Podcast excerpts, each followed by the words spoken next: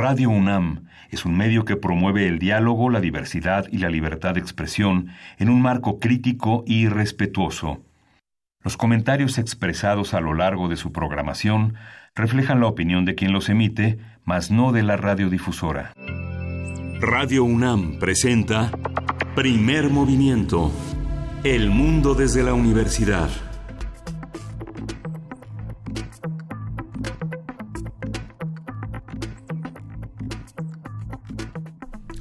Hola, buenos días. Hoy es martes 24 de septiembre y son las 7.04 de la mañana aquí en la Ciudad de México.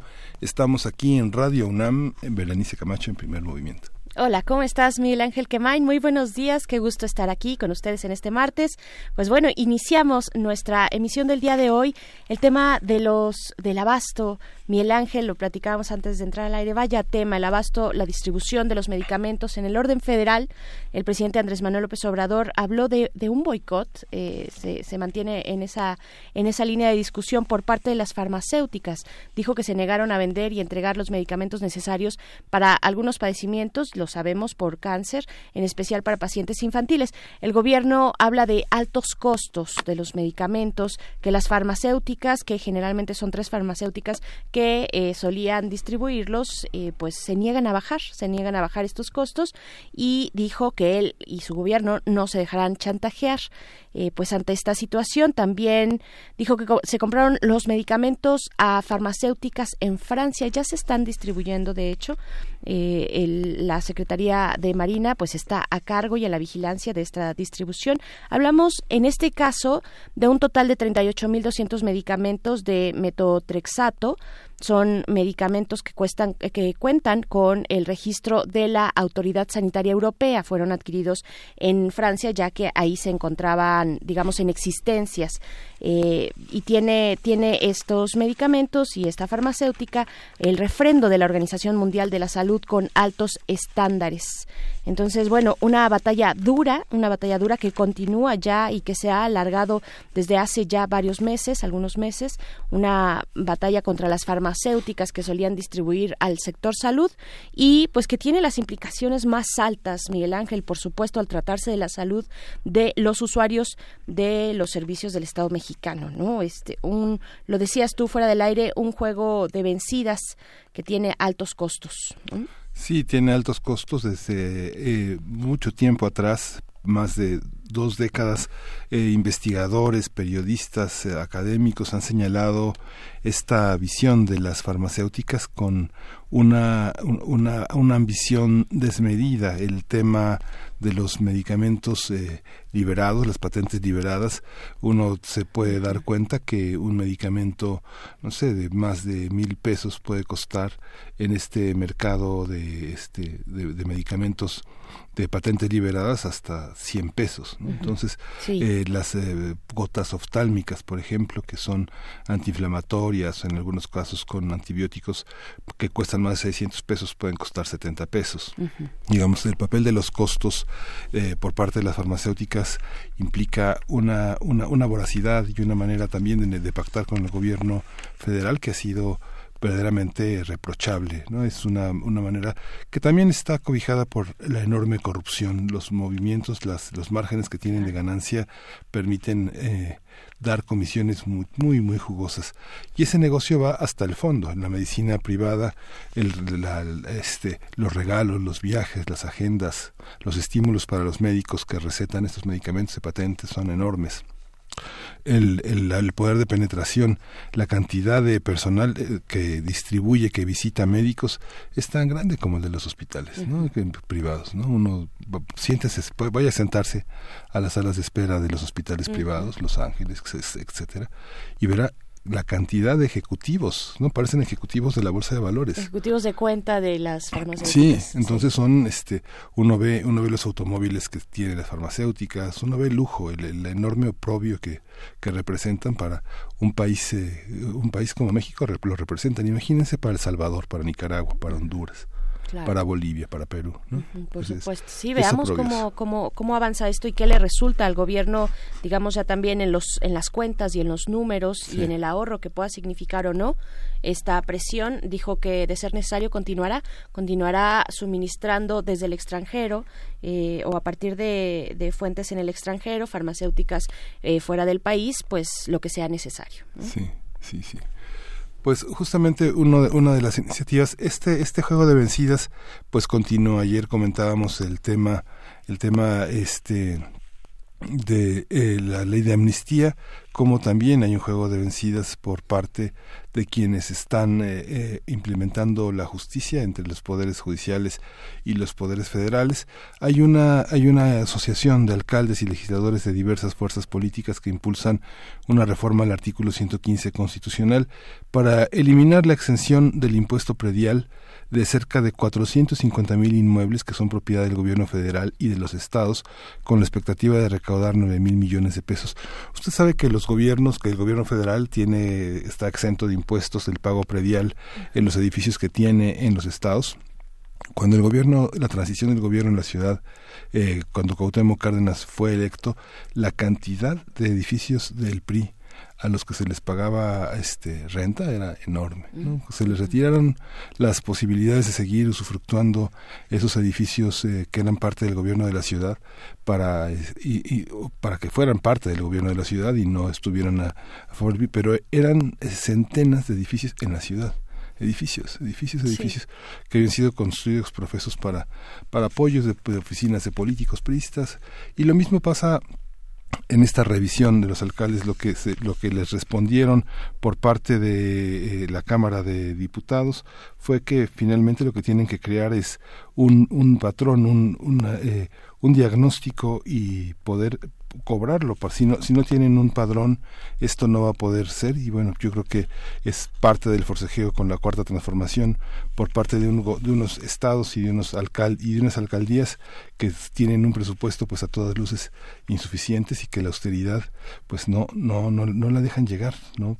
Es preferible los préstamos, como ha reportado justamente el Registro Público de Financiamiento y Obligaciones de Entidades Federativas de la Secretaría de Hacienda, eh, antes que la austeridad. ¿no?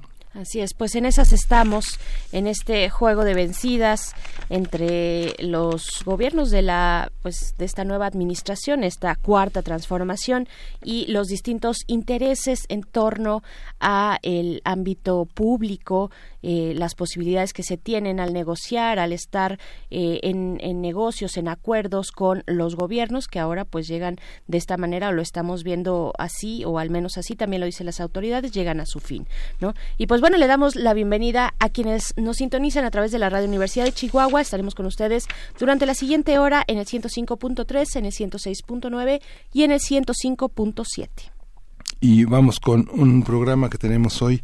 Vamos a abrir con salud, el etiquetado frontal y la salud pública. Vamos a conversar con el doctor Salvador Villalpando, él es pediatra, gastroenterólogo, gastroenterólogo, especialista en nutrición, él es profesor de la Facultad de la Medicina de la UNAM y nos va a, dar luz sobre este tema que es eh, fundamental para que el consumidor final esté informado de lo que se lleva a su casa. Así es, y también como cada 15 días en martes tenemos la sección Otras historias de la conquista con Federico Navarrete, historiador antropólogo e investigador del Instituto de Investigaciones Históricas de esta universidad, nos va a explicar por qué la culpa es o no de los tlaxcaltecas. Y vamos a tener en la nota nacional la alerta de género en la Ciudad de México y en el país. ¿Qué significa esta alerta de género y en qué consiste su implementación en la Ciudad de México? Vamos a contar con el comentario de Selene González Luján. Ella coordina el área de incidencia del Centro de Derechos Humanos Fray Francisco de Vitoria. Y en nuestra nota internacional, el acuerdo entre Estados Unidos y El Salvador siguen los temas de sigue Estados Unidos en este buscapiés del tercer país seguro. Eh, vamos a comentarlo con Ayar López Castellanos, politólogo y latinoamericanista, profesor de la Facultad de Ciencias políticas de esta universidad. En la poesía necesaria me toca, hoy me toca a mí. Te toca. La, la, la, mesa está dedicada a los desaparecidos y su defensa. Vamos a conversar con una Lorena Delgadillo. Ella es directora de la Fundación para la Justicia y el Estado Democrático y con Grace Fernández, integrante del colectivo Buscando Desaparecidos México Búscame, hermana de Jean Jeremel Fernández, desaparecido en Torreón en diciembre de 2008. Bien, pues queremos leer sus comentarios, queremos darnos los buenos días también a través de las redes sociales, eh, arroba Movimiento en Twitter, Primer Movimiento UNAM en Facebook y vamos a ir con música. Vamos a escuchar de Melt Yourself Down, Kingdom of Kosh.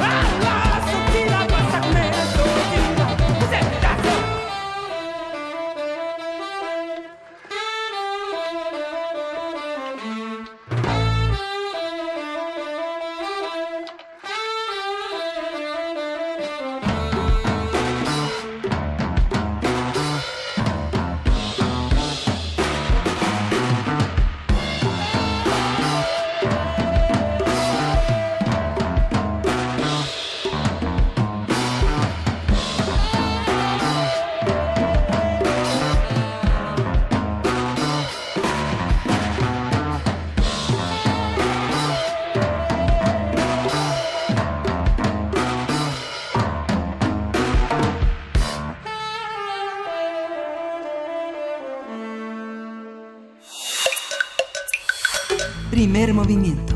Hacemos comunidad. Martes de Salud. En la Cámara de Diputados se aprobó una iniciativa de reforma a la Ley General de Salud en su artículo 22, en la que se ordena colocar un etiquetado frontal sobre aquellos alimentos con alto contenido de azúcar, grasas saturadas y calorías. La necesidad de esta medida se debe a los altos índices de obesidad infantil y al número de muertes en adultos causadas por enfermedades crónicas relacionadas con la alimentación en México. De esta manera se busca que el consumidor elija adecuadamente con conocimiento del contenido y de sus repercusiones. Esta medida ya ha sido aplicada en otros países como Perú, Uruguay y Chile. En este último se registró una caída del 20% en el consumo de bebidas azucaradas y un 17% en otros alimentos después de que se aplicó el etiquetado. Por esta razón, la propuesta del etiquetado frontal ha sido apoyada por distintas instituciones de salud como la Sociedad Mexicana de Obesidad, la Asociación Nacional de Cardiólogos de México y la Academia Mexicana de Pediatría, entre otras. Por el contrario, algunos diputados y representantes del sector alimenticio han argumentado que la industria debe continuar autorregulándose y que los consumidores pueden ser confundidos con la información del etiquetado. Sobre este punto, pero desde otra perspectiva, miembros de la Asociación Latinoamericana de Ciencia y Tecnología de Alimentos y del Instituto de Alimentos de Estados Unidos afirman que la propuesta en México se equivoca al basarse en la metodología para clasificar alimentos y bebidas de la Organización Panamericana de la Salud, la cual aseguran que ni Chile usa incluso. Vamos, a conversar sobre el etiquetado frontal y la información nutricional. ¿Para qué nos sirve? ¿Por qué ha generado tantas discusiones? ¿Y cómo incide en la salud pública? Nos acompaña Salvador Villalpando, pediatra con especialidad en gastroenterología por parte de la UNAM y él es jefe del Departamento de Gastroenterología y Nutrición Pediátrica en el Hospital Infantil de México, Federico Gómez. Bienvenido. ¿Cómo está, Salvador? Hola, muy buenos días, doctor Salvador Villalpando. ¿Nos escucha? Bere, ¿cómo estás? ¿Qué tal? ¿Qué tal? Buenos días, bienvenido. Doctor, bueno, pues... medio, medio lejos a Miguel. Ah, sí. Muy bien, Bere. Ok, pues acá estamos ya eh, con... Dimos una breve introducción sobre este tema, pues que es polémico, que está generando controversia, pero pues preguntar, eh, doctor Salvador, ¿qué es, primero que nada, el etiquetado frontal? ¿Cómo funciona? ¿Qué países lo utilizan? ¿Cómo funcionaría para el caso mexicano? Sí, pero es que es, muy importante esta esta discusión porque porque pareciera que este que va a, lo que se, se busca es una una revolución y quitar y, que es para porque el pueblo es ignorante y, un montón de cosas que, que, que la verdad es, es que lo que busca es simplificar y no no busca prohibir este cancelar, atormentar, suspender este, el consumo de nada. La cuestión es nada más que tomemos decisiones con base en información adecuada. El etiquetado frontal son esas pequeñas eh, ovalitos que, aparecen en el lado frontal de los productos industrializados y que orientan o que debieran orientar a la cantidad de calorías, grasas saturadas, sodio, este y otros nutrimentos, eh, azúcares, muy importantemente, que contienen los productos. Al reverso, como siempre, tradicionalmente, y eso está normado en México, deberá aparecer, como siempre, el contenido nutrimental, las recomendaciones diarias, contenido de, de sales específicamente y toda la lista de ingredientes. Pero al frente, y es lo que vemos nosotros los, los consumidores al pasar por el supermercado las etiquetas y las etiquetas esta forma de etiquetado este, de advertencia que se llama busca con estos octágonos negros nada más decirle al consumidor que aguas este producto es contiene alto contenido de sodio contiene alto contenido de calorías contiene alto contenido de azúcares y con esto poder tomar decisiones mejor informadas cuando compremos nuestro producto. No quiere decir, no dice prohibido comprarlo, ni mucho menos, ¿no? este, No sustituye un, etiquetado al otro. No, sustituye, hay que decirlo, nada más para que quede claro, un etiquetado por el otro, sino serían los dos, pues, ¿no? O sea, el etiquetado del reverso queda, pero el etiquetado frontal que está ahorita es un etiquetado que es un poco engañoso y que interesantemente lo hicieron pues en, eh, eh, contubernio, pero lo decidieron, la industria lo propone de bona fide y decide reportar pues lo que consideran que es importante reportar para la industria, no así para el consumidor. Bien interesante, ¿no? Sí, claro. Entonces, sí, sí resulta un tanto engañoso. Ayer en Twitter, este, la gente se, se exalta mucho, ¿no? Cuando te dicen que te van a, a limitar, prohibir, restringir cualquier cosa de estas. Y, y, y, son ejemplos tan sencillos, ¿no? Por ejemplo, un yogurt que puso ayer un, un colega tuitero que dice tiene 10%, perdón, 5% de la cantidad de azúcares que de, de tu requerimiento diario por porción. Pero ese mismo yogurt solamente en el contenido de ese, de ese empaque tiene cuatro porciones. Entonces, tienes que echarle matemáticas y multiplicar tu 5% por 4 y entonces estás con 20% del total de azúcares de tu recomendación diaria, siendo que las organizaciones de salud, la Mundial de la Salud, este, la Organización Panamericana de la Salud, todos recomendamos que no excedas del 10%. Entonces, cuando tú te consumes ese, ese yogurt sin eh, estar en claro que estás comiendo el doble de lo que requieres de azúcar, aparentemente el yogur es un alimento súper sano, ¿no? y bueno, con esto, pues te queda un, una buen, un buen ejemplo de, de que el etiquetado hoy por hoy es confuso y no es del todo claro. ¿No? Sí, ¿por qué, ¿por qué razón? ¿Por qué razón, eh, digamos, en otros países sí existe esta distinción o esta relación entre el contenido neto del producto, en este caso el yogurt, ¿no? El, todo, el, todo el contenido que viene en ese eh, recipiente de yogurt eh, si, si, se, si corresponde con el etiquetado, ya sea frontal o, en la parte trasera también. ¿Por qué en México no? O sea, ocurre en otros países y en México no. ¿A qué se debe esta, esta cuestión de que pongan al consumidor a hacer matemáticas, ¿no? Matemáticas en los pasillos del, del supermercado o en los mercados o donde uno acostumbre comprar sus productos.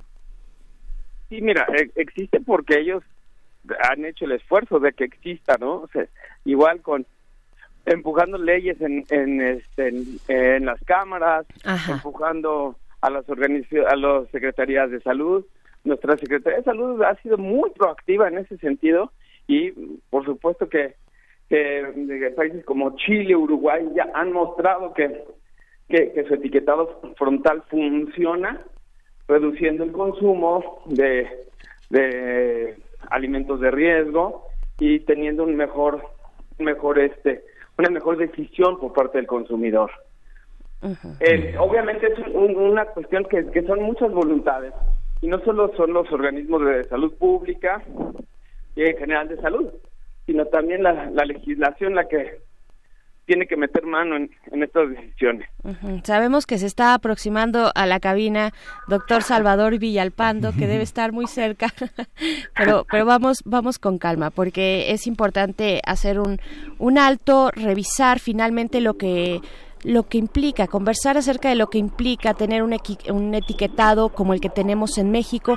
También ha sido una lucha muy importante, eh, pues en contra, digámoslo así, sí, tal cual, en contra de los eh, la industria que produce, eh, pues, que tiene productos de alto contenido calórico y cuestiones por el estilo, ¿no, Miguel Ángel? Pero ya se está acercando por acá y le vamos a dar la bienvenida. Ya está ahora sí en cabina, lo escuchábamos un poco subir las escaleras a prisa. Hay hay una hay una cuestión que también es idiosincrática, ¿no? Si uno piensa en la ecuación que tienen las familias en México, por ejemplo, alguien que vive con, con una persona mayor de 65 años, que tiene dos jóvenes de 20 años que hacen muchísimo ejercicio, que tienen una, son son hijos de una persona que se está de una mujer que se está acercando a los 50 años y de un hombre que ya rebasó los 50 años. Digamos, las necesidades nutricionales de una familia son muy distintas. Entonces, la educación es idiosincrática, alguien que hace mucho ejercicio diariamente, ¿qué tenemos que tener para ellos en el refrigerador? Una persona que está perdiendo calcio por la menopausia o que tiene temas hormonales tiene otro tipo de, alimentación que requiere una persona más anciana, por ejemplo. Totalmente de acuerdo, este, Miguel. Y peor todavía, en, mi caso o en mi interés, este, los, niños. los niños. No puede eh, ir el, etiquetado actual te refiere a una dieta de 1800 calorías para un adulto. En algunas ocasiones dice, ¿no? De cuántos. Pero un niño no debiera comer 1800 calorías, no todos los niños, por lo menos no los menos de 7 años o de 10 años, que te puedo yo decir. Entonces, evidentemente, cuando tú consumes un producto industrializado que pareciera que está diseñado para niños y tiene un etiquetado que pareciera que está adecuado para toda la familia, ¿sí? Resulta un tanto engañoso, no sé si estén de acuerdo.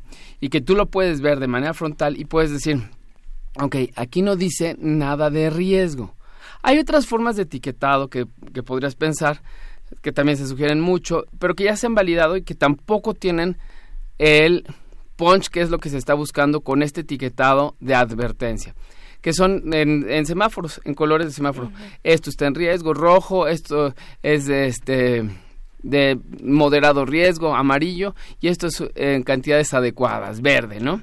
Entonces, son, son formas de etiquetado que ya se han estudiado, y este etiquetado frontal de advertencia con los octágonos negros también ya se ha estudiado, y se ha estudiado claramente. Les voy a platicar de otro estudio que hicieron en el Instituto de Salud Pública que viene referenciado en muchas de las, de las infografías del Instituto de Salud Pública, en las que tomaron a chicos de la carrera de nutrición, que tienen un entrenamiento específico en nutrimentos, y le dijeron, a ver, léeme esta etiqueta, ¿qué te parece? ¿Qué opinas? Este, y les tomaron el tiempo. El tiempo nunca fue menor de 3 minutos. O sea, piensa que tú tienes, tendrías que, en el etiquetado actual, dedicarle tres minutos al menos para hacer una cuenta que estuviera razonablemente sensible y que pudieras con esto tomar la decisión de comprarlo o no para tu familia. Entonces, el etiquetado actual eh, cuesta trabajo, toma tiempo y también mostraron ellos de, salud pública que mm, la gente no se detiene. En México no leemos este etiquetado frontal o no podemos hacer el, toda esta, esta cuestión elaborada de, de aritmética compleja, reglas de tres, este, que es aritmética simple, pero hacerla en el súper, comprando, dime un número, ocho productos, sí, te llevaste 25 minutos, ¿no? Ya te llevaste 25 minutos para comprar ocho productos y no has llegado al jamón, ¿no? Entonces, sí, es, sí son, sí son cuestiones muy interesantes que definitivamente el, la gente, la academia, se ha, se ha volcado. Evidentemente hay muchas, muchas, muchas eh, eh, oposición a, estas, a este etiquetado frontal. Porque lo primero que le dicen es que el pueblo tiene la libertad de decir, sí, totalmente, no, no hay ninguna duda. El eh, pueblo este, no ha servido en las cajetillas de cigarros poner las ratas, no ha bajado la tasa de, de, este, de fumadores. Y sí ha bajado, ha bajado muy importante. Pregúntenle a las tabacaleras, ¿no? Han perdido millones y millones de dólares cada año y se tienen que reinventar, inventar cosas con vaporizaciones y cosas así para poder seguir vendiendo y estar activas. Pero la advertencia tiene que ir de la mano necesariamente de un proceso educativo, que es a lo mejor lo que lo que mencionabas al principio, Miguel, que tiene que ir de la mano de un proceso de educación sólida de ¿por qué no debo comer exceso de sodio? O sea, exceso de sodio, ¿qué significa? Este, a corto, a largo, moderado plazo, en mi organismo de 50 años, en el organismo de mi hijo que hace mucho ejercicio de 25 o de mi bebé de, de 3 años, ¿qué significa exceso de sodio? ¿Cuándo voy a ver la repercusión? ¿Qué quiere decir exceso de calorías? ¿No? Exceso de calorías quiere decir que si me como esto me convierto en obeso, no, es si te comes un paquete, no, pero si todos los productos que llevas en tu canasta, todos son con exceso de calorías, sí es mucho más probable que pongas a tu familia en una posición de riesgo de desarrollar obesidad y a largo plazo enfermedades asociadas a obesidad que hemos ya platicado mucho. Aunque no, sean industrializados, ¿no? Aunque digamos el desequilibrio en la dieta puede ser muy muy muy marcado. Absolutamente, Miguel. E, este etiquetado va dirigido a los productos industrializados.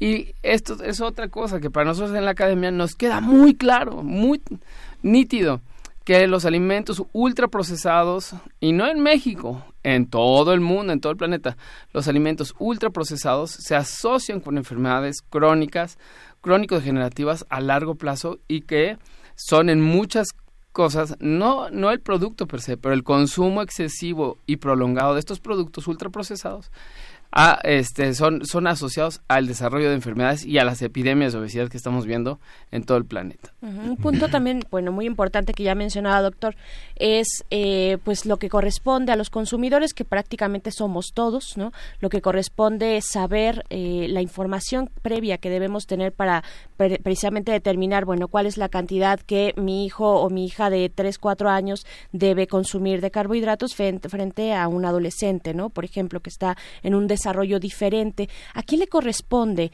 ¿A quién le corresponde hacer esta campaña informativa?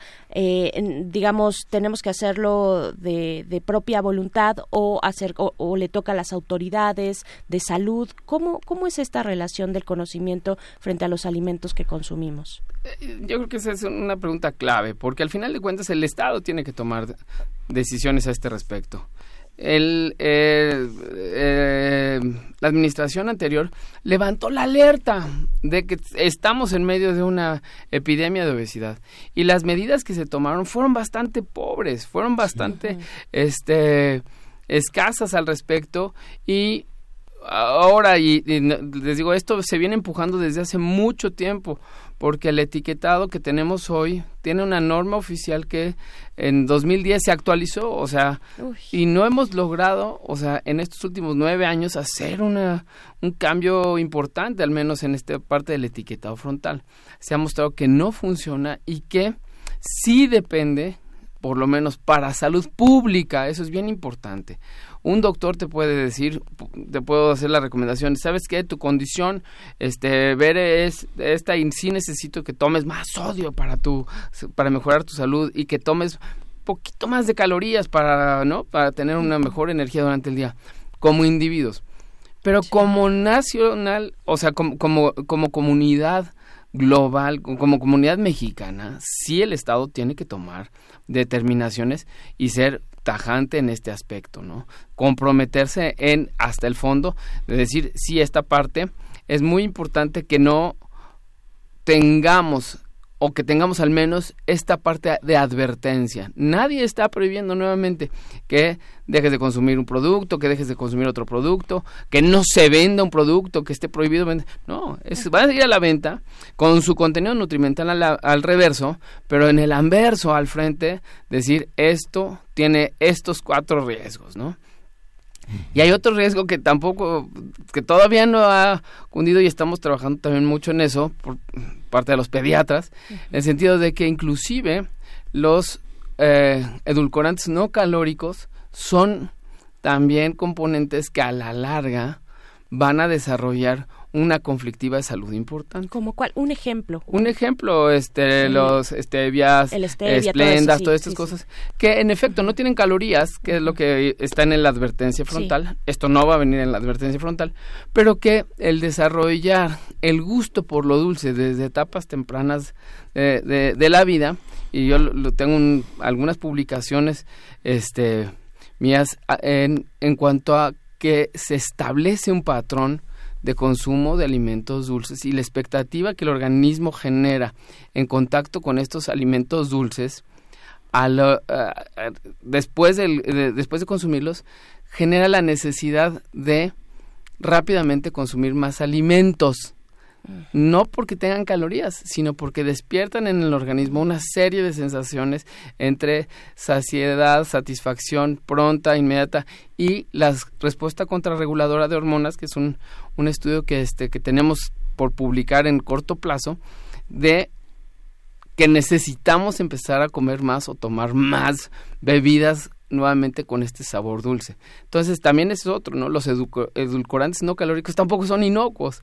Entonces ya estamos en, regresando al paradigma que a lo mejor era lo, que, lo que querías plantear en ese sentido, y el de por qué nos hemos alejado de el agua y los alimentos con los sabores naturales, ¿no? Que tenemos este a que tenemos acceso no vegetales frutas eh, semillas semillas exacto no que tenemos tan rico en nuestro país sí, sí. Sí, todo ese tipo de dulces, por ejemplo, de, pues, no sé, arándanos, eh, este, pasitas, eh, todo el conjunto de semillas, desde girasol hasta avellanas, almendras, nueces, eh, todo eso eh, que tiene grasas, que tiene niveles de sodio, ¿todo eso es inocuo o cuáles son las porciones que se deben de calcular? Ah, fíjate, en esta parte es, es otra situación, ¿no? Que alimentos que pudieran parecer ya una vez procesados, ya una vez envasados, que pudieran parecer muy inocuos, las porciones de pronto podrían resultar, por ejemplo, en sodio muy elevadas o en calorías muy elevadas. Y, y, a lo mejor son grasas muy buenas, pero entonces tú tienes que tomar ya ahí la decisión informada. Oye, mi médico me recomendó que tomara más grasas, este, eh, eh, no saturadas, poliinsaturadas y que esto lo puedo consumir en semillas en oleaginosas. Pero a lo mejor la presentación que estás comprando de esta marca industrializada tiene un exceso de sodio, tienes que tomar la decisión o buscar opciones, y esto es bien interesante, porque el etiquetado frontal ha mostrado en los países que se ha utilizado en que la misma industria tiene que reformularse y tiene que reformularse para opciones que acaben quitando su etiquetado negro, ¿no? De manera que bajan el sodio, bajan las calorías, bajan las grasas y obligan, forzan, empujan a la, a la industria a ser más competitivas, tener mejor competencia y a reformular con productos más sanos. De manera que no es el afán de dejar de consumir productos industrializados. Sí tiene el afán de advertir y de que la industria se comprometa también a tener en el anaquel productos que no tengan ¿no? El, los, los, este, los sellos negros, ¿no? Y uno ve en las etiquetas, uno ve los, los productos industrializados, no son pan de caja, ¿no? Que te puede durar eh, bien guardado 15 años y un pan natural que te puede durar tres días sin hongos, ¿no? exacto, sí. Oh, ¿qué, contendrá? sí. sí, o hay de panes a panes, algunos carísimos, de verdad excesivos. Este pan, por ejemplo, es el Ezequiel, que está muy de moda, que, que es básicamente casi milagroso, ¿no? Pero que tiene unos costos altísimos y, pues bueno, inaccesibles también. Eh, doctor Salvador Villalpando, pues seguiremos eh, viendo pues cómo avanza esta cuestión de los etiquetados, ¿no? Haciendo también la reflexión de eh, pues el conocimiento que debemos tener sobre lo que metemos en nuestro organismo eh, y, prever las cuestiones de salud a corto y a largo plazo. ¿no? Muchas gracias. muchas, gracias, a ustedes por la invitación. Gracias. Vamos a ir con música, vamos a escuchar de Mikio Masuda, Let's Get Together.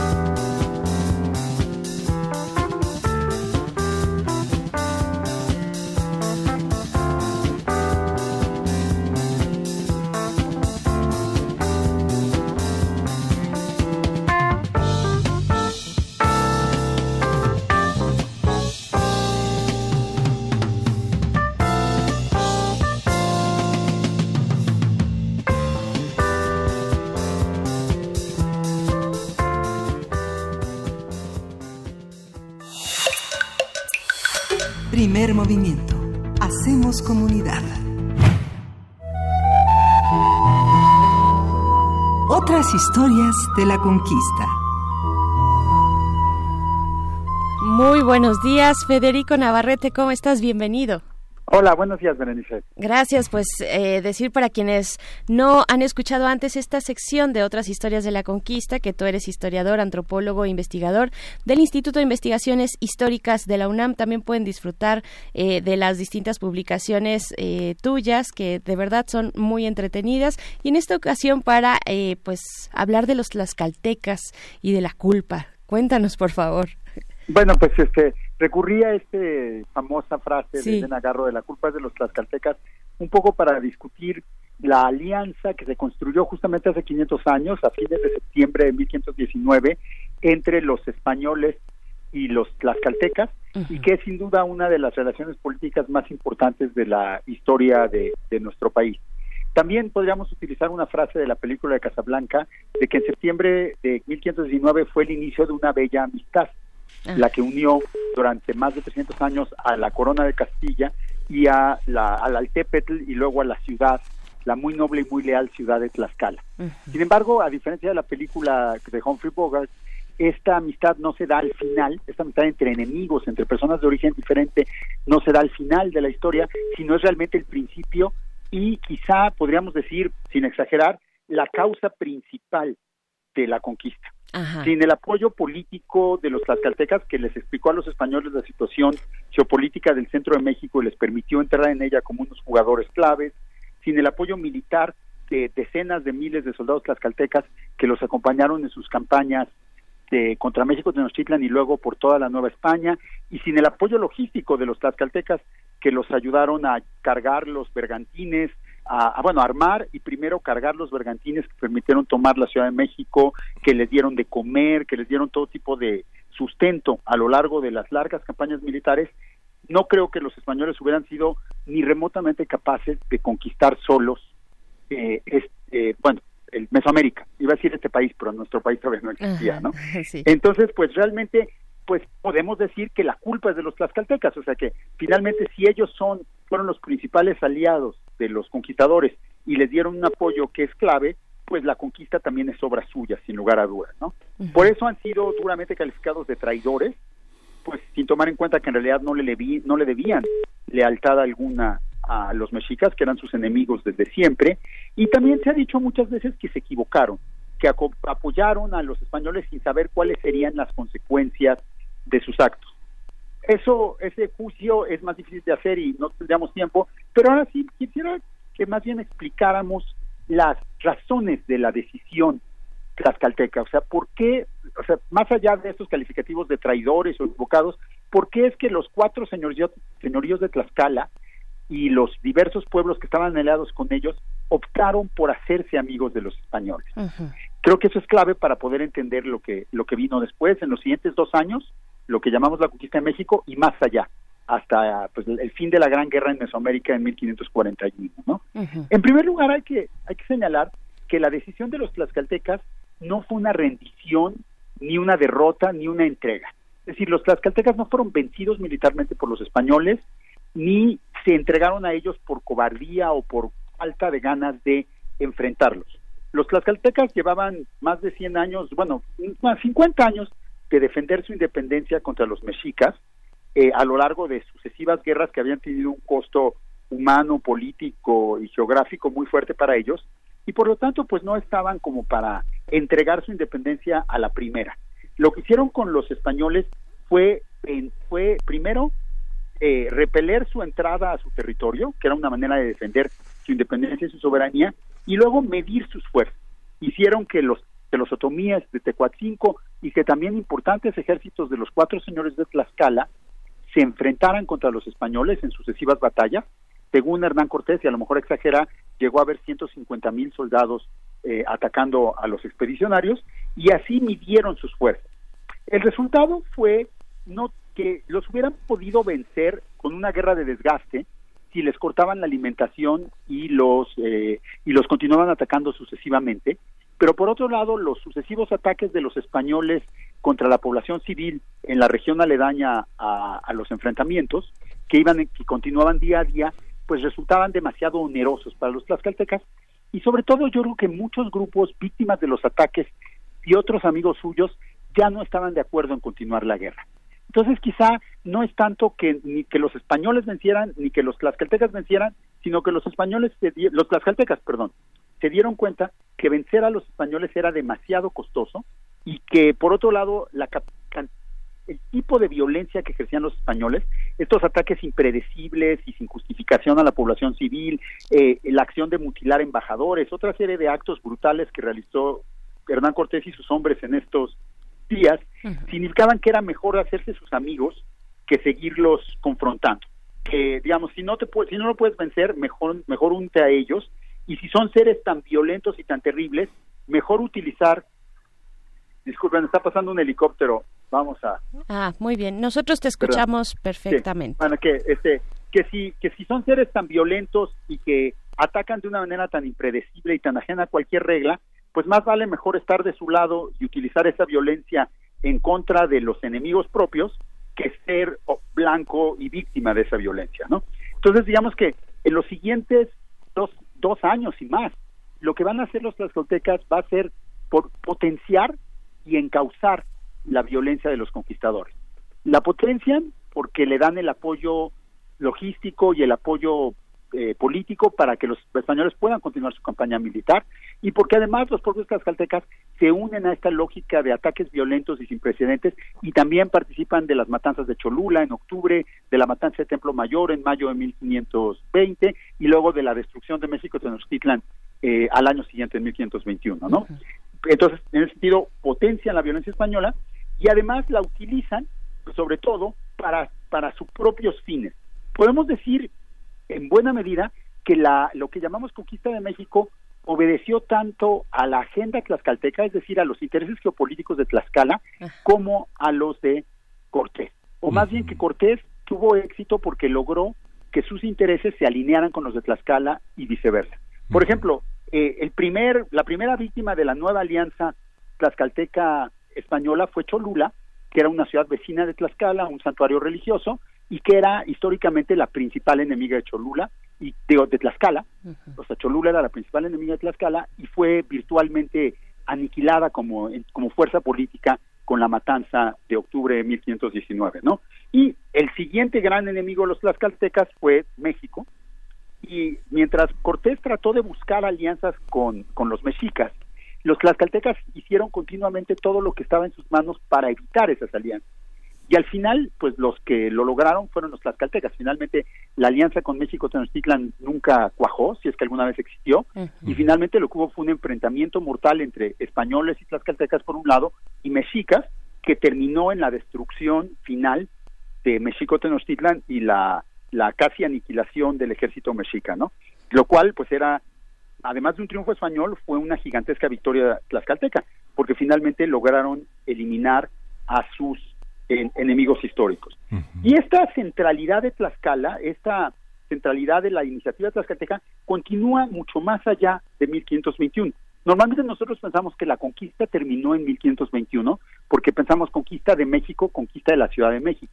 Pero en realidad en los siguientes 20 años, hasta 1541, hubo una serie de campañas militares en las que participaron los tlaxcaltecas eh, en gran número, siempre mucho más numerosos que los españoles, y que establecieron el dominio de los tlaxcaltecas y de los españoles sobre pues todo lo que después sería la Nueva España, desde Michoacán hasta Jalisco, hasta el Pánuco y Sinaloa en el norte, hasta Oaxaca, Chiapas, eh, Guatemala, eh, Honduras y El Salvador en el sur.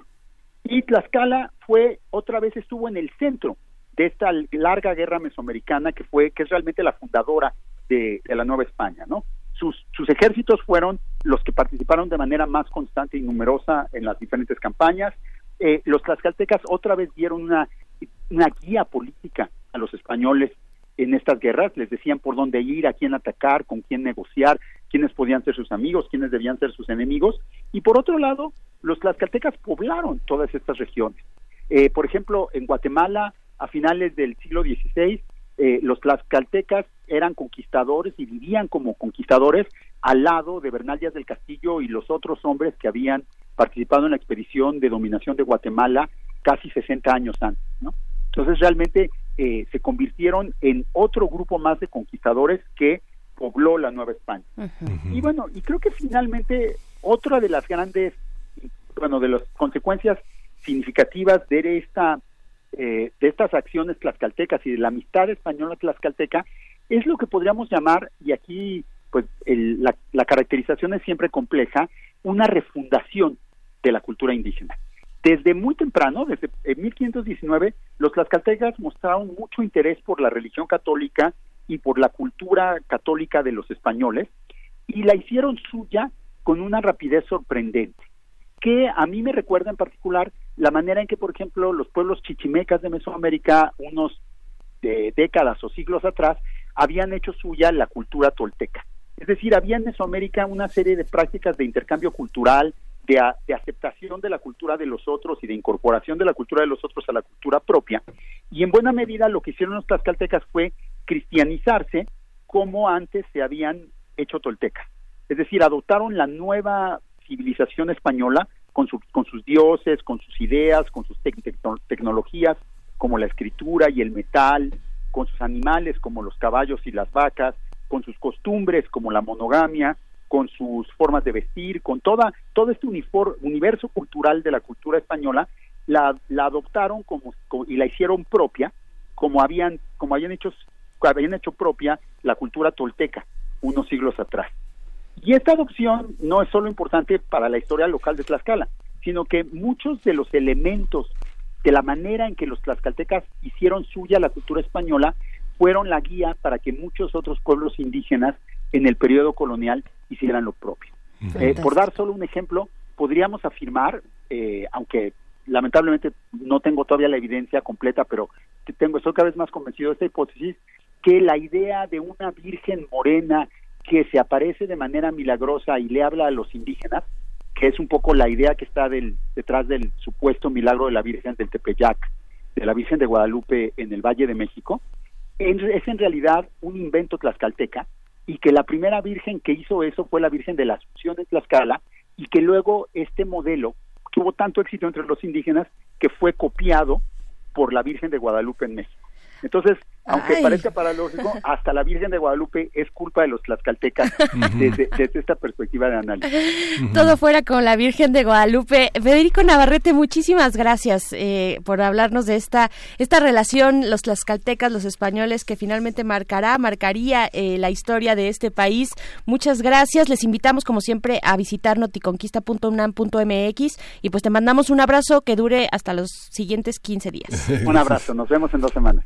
hasta pronto que revisar después la presencia de Tlaxcala en las crónicas de Bernal Díaz y de Cortés, que es algo que está permeado totalmente. Pero vaya hipótesis que nos comparte esta mañana, eh, totalmente pues una, una novedad eh, lo que nos comparte el doctor Federico Navarrete. Vamos con música y nos vamos despidiendo de una vez de la Radio Universidad de Chihuahua. Nos encontramos con ustedes el día de mañana a partir de las 6 de la mañana, hora de Chihuahua, 7 de la mañana, hora de la Ciudad de México. Vamos al corte con algo de música. Esto es de New Order. La canción es True Fate.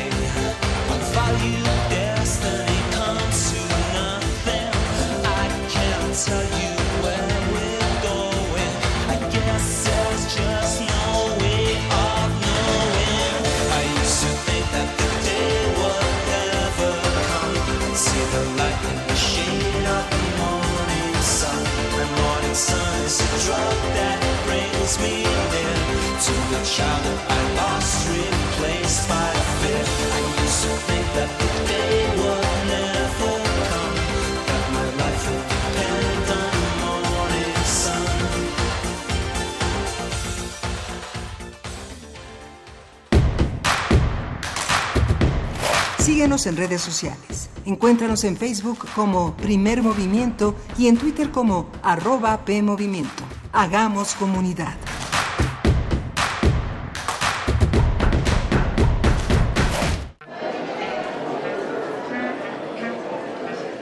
Historia de la literatura. Concepción del arte. Idealismo revolucionario. Amores fugitivos. Conferencias magistrales. Creadores escénicos. Descontentos sociales. Clases inolvidables. En más de 100 años. ¿Cuántos recuerdos no han circulado por los pasillos de la Facultad de Filosofía y Letras? Eureka. Un programa con Filo, Sofía y letras. Escúchalo todos los lunes a las 16 horas por el 96.1 de FM. Radio UNAM. Experiencia sonora. Un hombre, una cámara y el contacto con quienes narran las historias. En septiembre, Cineclub Radio Cinema trae para ti el imaginario del documentalista mexicano Rafael Rangel Pequeñas historias épicas. Luna Mortis. Un día en Ayotzinapa 43 y Preludios, las otras partituras de Dios, te esperan los miércoles de septiembre a las 18 horas en la sala Julián Carrillo. Entrada libre. Ven y descubre otra manera de contar historias. Radio UNAM, Experiencia Sonora.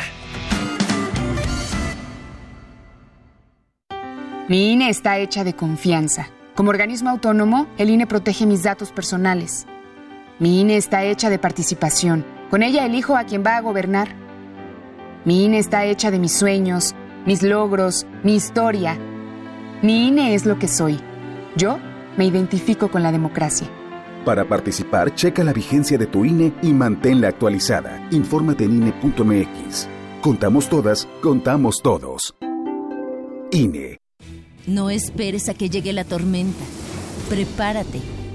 Ubique el refugio temporal más cercano y si hay alerta, trasládate allí. Prepara tu mochila de emergencia con documentos importantes, alimento, radio, pilas y linterna. Llévala contigo. Recuerda, por la fuerza del viento, un ciclón puede ser depresión tropical, tormenta tropical o huracán. Sigue las recomendaciones y mantente a salvo. Comisión Nacional del Agua. Gobierno de México. La música, la partitura, la idea y la persona detrás. Escuchemos a los autores en Fa, nuestros compositores en síntesis. Un espacio de entrevistas a jóvenes creadores mexicanos de música académica, todos los jueves a las 11 de la noche. O sintoniza la retransmisión los domingos a las 7 de la tarde 96.1 de FM. Radio UNAM, Experiencia Sonora.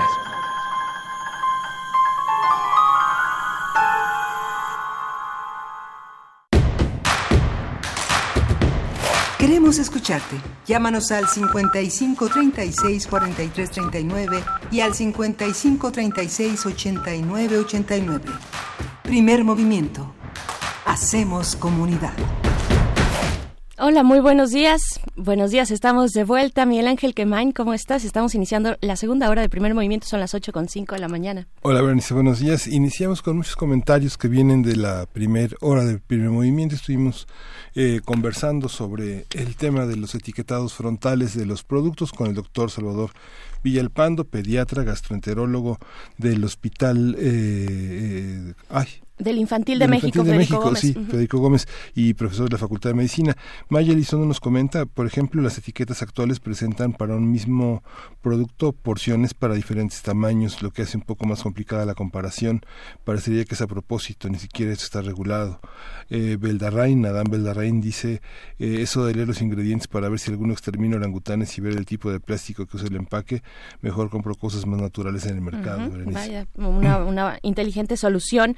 Refrancito también, le mandamos saludos, Mayra Elizondo. Dice Refrancito, muy buen día, siempre conversaciones importantes y claro que hay y seguirá habiendo resistencia de la industria. La población no importa, puede seguir enferma, obesa, deprimida y adicta. Nos tratan como ignorantes el problema de salud pública, ya que sea, ya, que sea problema del Estado. Estamos de acuerdo, Refrancito, pues es precisamente lo que decía, la responsabilidad del Estado, decía el doctor Salvador Villalpando, en el centro de esta discusión. Eh, también Mayra Elizondo dice, por ejemplo, las etiquetas actuales presentan para un mismo producto por porciones para diferentes tamaños eh, de, porciones, proporciones para diferentes tamaños de porciones, lo que lo hace un poco más complicada eh, en cuanto a la comparación. Parecería que es a propósito, ni siquiera eso está regulado. Pues sí, ahí están eh, pues muchos muchos comentarios. El día de hoy nos da mucho gusto, estamos muy platicadores en las redes sociales. Eh, eso, eso es muy importante, muy interesante, pues ver lo que está opinando aquellos que hacen comunidad con nosotros. Eh, también Flechador del Sol dice a buscar, ah, pues sí, lo que decías, a buscar alimentos naturales e invertir tiempo en su preparación. Esa es una gran cuestión. El tiempo que nos deja la vida en urbes como esta, como la Ciudad de México y como otras también. Saludos a Morelia, por cierto eh, pues hay que dejar de lado la comodidad de productos industrializados. Pues sí, es todo un reto vivir en un mundo tan acelerado, con tantas complicaciones, con tiempos tan cortos y dedicarle eh, pues la posibilidad de preparar nuestros alimentos y todo lo que significa, Miguel Ángel, todo lo que vamos perdiendo cuando no tenemos tiempo de eh, pues de pensar en lo que vamos a preparar, de tener ese tiempo para hacer los alimentos y disfrutarlos también eh, eh, en familia, ¿no? Cotidianamente. Sí. María Elizondo nos sugiere que sigamos al doctor Simón Barquera, eh, que justamente arroba al poder del consumidor y nos regala una joya que es simplemente genial de, de, Damián Alcázar, hablando de los productos etiquetados, los productos chatarra, los jugos, los, los preparados según de fruta y elabora todo un panorama comparativo de la, del contenido de azúcar que estos alimentos tienen. Y bueno, hay más, eh, más, muchos más comentarios. Hay un comentario de Refrancito que dice, así le hacemos y además nos ahorramos una buena lana, pero de no hacerlo, eh, de, no hacerlo, vas al súper por una lata de atún y terminas con una cuenta de mil varos. Y además hay que ver qué tipo de atún, ¿no? Si, si, si no nos dan gato por liebre, en fin, el tema de los alimentos, de su cuidado, de su preparación, de su origen, de la huella ecológica que puede producir algunos frente a otros, pues bueno, es responsabilidad de todos, pero sí, en el centro está el Estado para orientar a la población. Y más en estos tiempos, Miguel Ángel, que la reflexión debe ser eh, puntual, debe estar presente en nuestra vida cotidiana sobre pues cómo tratamos al planeta, cómo nos acercamos a nuestro medio ambiente a través de los alimentos, en fin. Alfonso de Alba pregunta qué es el arándano. El arándano es una pequeña frutita roja azulosa que se siembra a partir de la, de la primavera y que se cosecha a mediados del verano. En Europa se llenan cestas en todas partes, está por todas partes, es una, es un arbusto, en los bosques es una, es una planta que está en el lecho, este, de tallos tortuosos, de se agarra con sus pequeñas radículas de los tallos del piso, es, eh, es muy muy rico, es un antioxidante antiinflamatorio,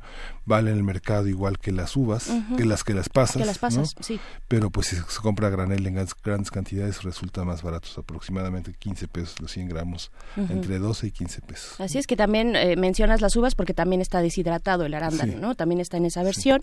En fin, eh, pues tendremos una siguiente hora también muy interesante, vamos a conversar en unos momentos más para nuestra nota nacional acerca de la alerta de género en la Ciudad de México y en el país, eh, pues cómo se ha implementado, cuáles son los eh, pues claroscuros de esta implementación, solamente falta voluntad política o hay que revisar la alerta. Bueno, vamos a comentarlo con Selene Gómez de Luján. Selene Gómez Luján, ella es coordinadora del área de incidencia del Centro de Derechos Humanos Fray Francisco de Vitoria. En unos momentos más Entonces, la nota internacional también el acuerdo entre Estados Unidos y El Salvador, acuerdo, acuerdo migratorio, con el comentario de Nayar López Castellanos, politólogo y latinoamericanista, profesor de la Facultad de Ciencias Políticas y Sociales de la UNAM. Vamos entonces con nuestra nota nacional. Primer movimiento. Hacemos comunidad. Nota nacional. Ayer se venció el plazo ordenado por un juzgado federal para que la Comisión Nacional para Prevenir y Erradicar la Violencia contra las Mujeres, CONAVIM, decretara la alerta de violencia de género en la Ciudad de México.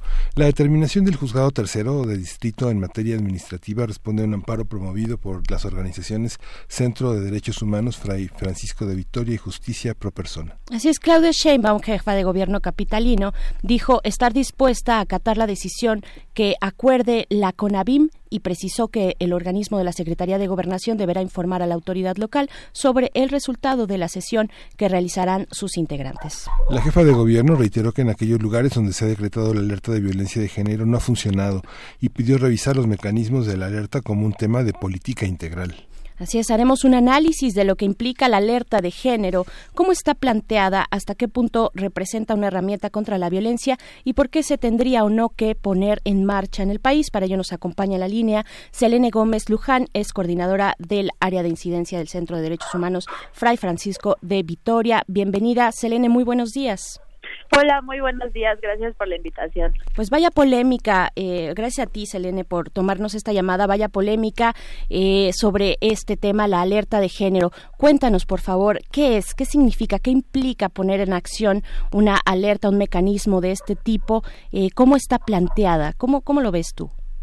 Sí, mira, la alerta de violencia de género contra las mujeres es un mecanismo vinculante es decir, se encuentra respaldado en la ley. En esta ocasión es en la Ley General de Acceso a las Mujeres a una Vida Libre de Violencia. Y pues es eh, uno de los mecanismos únicos en el mundo y en este caso en México que sienta a los gobiernos hablar de un tema que generalmente se encuentra invilizado, que es la violencia contra las mujeres. Y bueno, tenemos en la mesa esta gran polémica, ¿no? Esta gran polémica eh, y los argumentos que ha dado el gobierno capitalino a través de la jefa de gobierno, Claudia Sheinbaum, y de otras también instancias de negarse a implementarla en la Ciudad de México. Se argumenta que pues que no, no representa, digamos, la vía eh, de éxito para erradicar la violencia que se esperaría. ¿Qué decir de esto? ¿Cuáles son los fallos de la alerta? Se trata de una, lo decíamos hace un momento, de una falta de voluntad política, no hay los eh, recursos materiales y humanos necesarios para aplicarla. ¿Dónde está el punto de quiebre en esta alerta? Sí, mira, las organizaciones lo hemos comentado ya en varias ocasiones. Eh, no es que sea un mecanismo perfecto, es más bien perfectible. E incluso hemos hecho algunas propuestas para reforzar el mecanismo, ¿no? Aquí la pregunta también es ¿por qué no han funcionado el mecanismo de alerta en las entidades declaradas? se debe al propio mecanismo que como te comentaba es perfectible y puede reforzarse o es más bien a la propia atención que los gobiernos le dan al mecanismo. Y esto se puede ver desde la resistencia que tienen los gobiernos a declararlo, ¿no? Porque suele verse como si fuera algo negativo para el gobierno, como una etiqueta, como una señalización, y no más bien como un área de oportunidad que le permitirá evaluar y emitir las medidas contundentes para erradicar la violencia contra las mujeres. Parece que fuera una mala publicidad para los gobiernos de los estados, ¿no? Sí, claro, hasta tenemos incluso declaraciones de, de algunos gobernadores que dicen, no, es que, ¿cómo voy a declarar la alerta si me va a afectar el turismo? ¿No? Entonces ya desde ahí podemos ver el tipo de actitud o las cosas que realmente ponen en importancia para atender esta grave situación. Así había sido Puebla, ¿no? Sí. ¿Qué ha pasado con la Yucatán? Con, el caso de Puebla, que, que, ha sido tan sonado porque son muchos municipios los que implementaron la alerta, ¿qué ha pasado? ¿Cuáles son los resultados que podemos ver? Tal vez en el caso de Puebla, pero también en otros, algunos más eh, antiguos, digamos, de, de más data. Eh, ¿qué, ¿qué, es lo que hemos visto? ¿Cuáles son los resultados? ¿Ha funcionado? ¿En qué nivel? Eh, ¿Dónde están los elementos pues que, de oportunidad que tú mencionas, donde hay que apretar un poquito más, eh, pues aguzar un poco el ojo para que esto funcione. Sí, mira, yo creo que la alerta sirve desde que se solicita, ¿no? Porque al solicitarla implica que se va a conformar un grupo de trabajo, ¿no? En este grupo de trabajo va a haber instituciones, pero también va a haber cuatro personas expertas de la academia que van a poner todos sus conocimientos y van a hacer un análisis de la situación en la entidad. Entonces, de este análisis surge eh, un informe del grupo de trabajo, ¿no? Como lo hubo en la Ciudad de México, como lo hubo en el Estado de México, en Puebla y en todas las entidades que se han solicitado. Y este informe pues va a dar cuenta de la situación de violencia feminicida en la entidad. Y esto se logra gracias a visitas in situ, análisis, entrevistas con las víctimas. Entonces ya de por sí ese informe conforma un elemento muy importante porque tiene la visión no solo institucional, no solo se basa en las cifras oficiales que sabemos que no necesariamente van a reflejar la realidad, sino que tiene otras miradas interdisciplinarias desde la academia, con participación de la sociedad civil y sobre todo de las propias víctimas, que va a dar cuenta de las obstrucciones y de las áreas de oportunidad que tenemos que atender de manera urgente para erradicar la violencia feminicida. Es decir, esta alerta es digamos, un mecanismo integral, tiene, eh, abarca a más eh, instancias del gobierno. Nos hablas de cuatro especialistas también que componen este comité, cuatro especialistas académicos, pero digamos, al momento de que se tiene un caso, eh, un caso puntual, cómo afecta y cómo actúa esta alerta. pienso, por ejemplo, en el Ministerio Público, en toda la cuestión penal, cómo se va desarrollando en esos casos más específicos. Sí, mira, en el caso de la Ciudad de México y en algunos otros casos, una de las medidas que se dictó a partir del informe del grupo de trabajo y que el gobierno en la administración pasada aceptó fue el establecimiento de una mesa interinstitucional de alto nivel para atender, eh, en este caso, 15 casos que habían sido referidos en la solicitud y que el grupo de trabajo había tenido la oportunidad de entrevistarse con ella.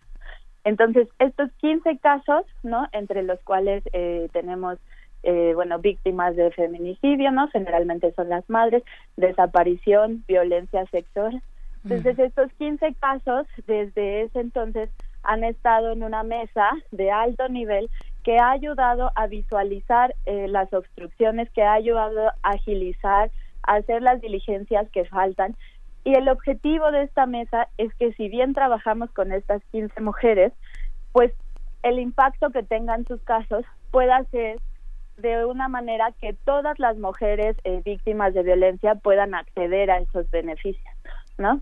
Podemos verlos en tema de atención a víctimas, ¿no? Lo hemos visualizado bien. Hace falta planes de atención integral para mujeres víctimas de violencia feminicida. Entonces, las organizaciones, tanto con las víctimas en esta mesa, hemos trabajado de tal manera que el objetivo es dejar un producto, llamémoslo así, en el que todas las mujeres puedan acceder a eso. claro. Vaya, las autoridades, ahí están los resultados de impunidad eh, en este caso de violencia de género y en general en la en la violencia y en la y en los delitos en el país pero digamos, esta alerta cuando se implementa en un estado, en un municipio, en la Ciudad de México, en caso de hacerlo, eh, choca de alguna manera con todo el, hilo trazado, el hilo de acción de autoridades, tal vez del sistema, eh, del sistema penal, del sistema de justicia, pero también de las fiscalías. ¿Hay, hay ahí contradicciones que hay que arreglar y afinar? ¿Protocolos distintos? No, mira, yo creo que más bien justo eh, llegaron a un punto importante porque tiene que ver con el entendimiento del propio mecanismo. No, el mecanismo no debería de chocar con ninguna de las políticas ya realizadas o de las deficiencias ya identificadas. Al contrario, debería de abrazar todo esto que se está haciendo y todo lo que falta por hacer para darle una hoja de ruta, ¿no? Y lo que va a permitir el mecanismo es la participación de las organizaciones de la sociedad civil, las víctimas y académicas expertas para evaluar si las medidas que se están aplicando son las pertinentes y para evaluar la implementación a lo largo del tiempo que se designe de las propias medidas. Digamos, eh, podemos entender la alerta de género, a ver, eh, y tal vez estoy confundida, pero como una especie de recomendación del contexto de violencia eh, del lugar en el que se aplica, llega hasta ese lugar o pienso, por ejemplo, en, en instancias tan delicadas que tienen que preservar el debido proceso como una fiscalía, como el sistema de justicia, ¿cómo, cómo se relaciona la, alerta de género con estas instancias? Sí, mira, a veces suele entenderse como algo muy técnico, ¿no? Pero yo creo que se puede ir bajando el mecanismo a cosas aplicables, ¿no? Entonces, podría implicar la revisión de los protocolos, ¿no? Está el protocolo de actuación ministerial pericial en el delito de feminicidio, entonces, las organizaciones incluso ya hemos hecho algunas observaciones sobre ese protocolo y la alerta va a permitir, eh, pues, que las observaciones de las organizaciones no sean como un hecho aislado, sino que se puedan conformar como una propuesta que hay que darle seguimiento en donde también van a participar académicas, ¿no? Entonces, digamos, podría haber una evaluación de los protocolos, de los mecanismos ya existentes, como en el caso de desaparición, como el mecanismo ALBA, ¿no? La alerta AMBER, o sea, todo esto se, se evaluaría bajo la perspectiva de organización de la sociedad civil y de personas expertas, ¿no? Que puedan observar las deficiencias y las áreas de oportunidad, digamos, en el propio papel de los protocolos, pero también qué está pasando con la aplicación del protocolo, ¿no? Es decir, los funcionarios, las funcionarias tienen la capacitación suficiente para la aplicación de los protocolos o no, qué es lo que está faltando para que esos protocolos que están en papel puedan verse materializados en acciones de las instituciones. ¿Cómo, ¿Cómo evaluar la pues la negativa, la reticencia que ha tenido el gobierno de la bueno la jefa de gobierno, el gobierno capitalino eh, a nombre de Claudia Sheinbaum? ¿Cómo cómo lo leen ustedes? Tal vez no todo el mundo en nuestra audiencia esté muy enterado de cómo ha sido este camino.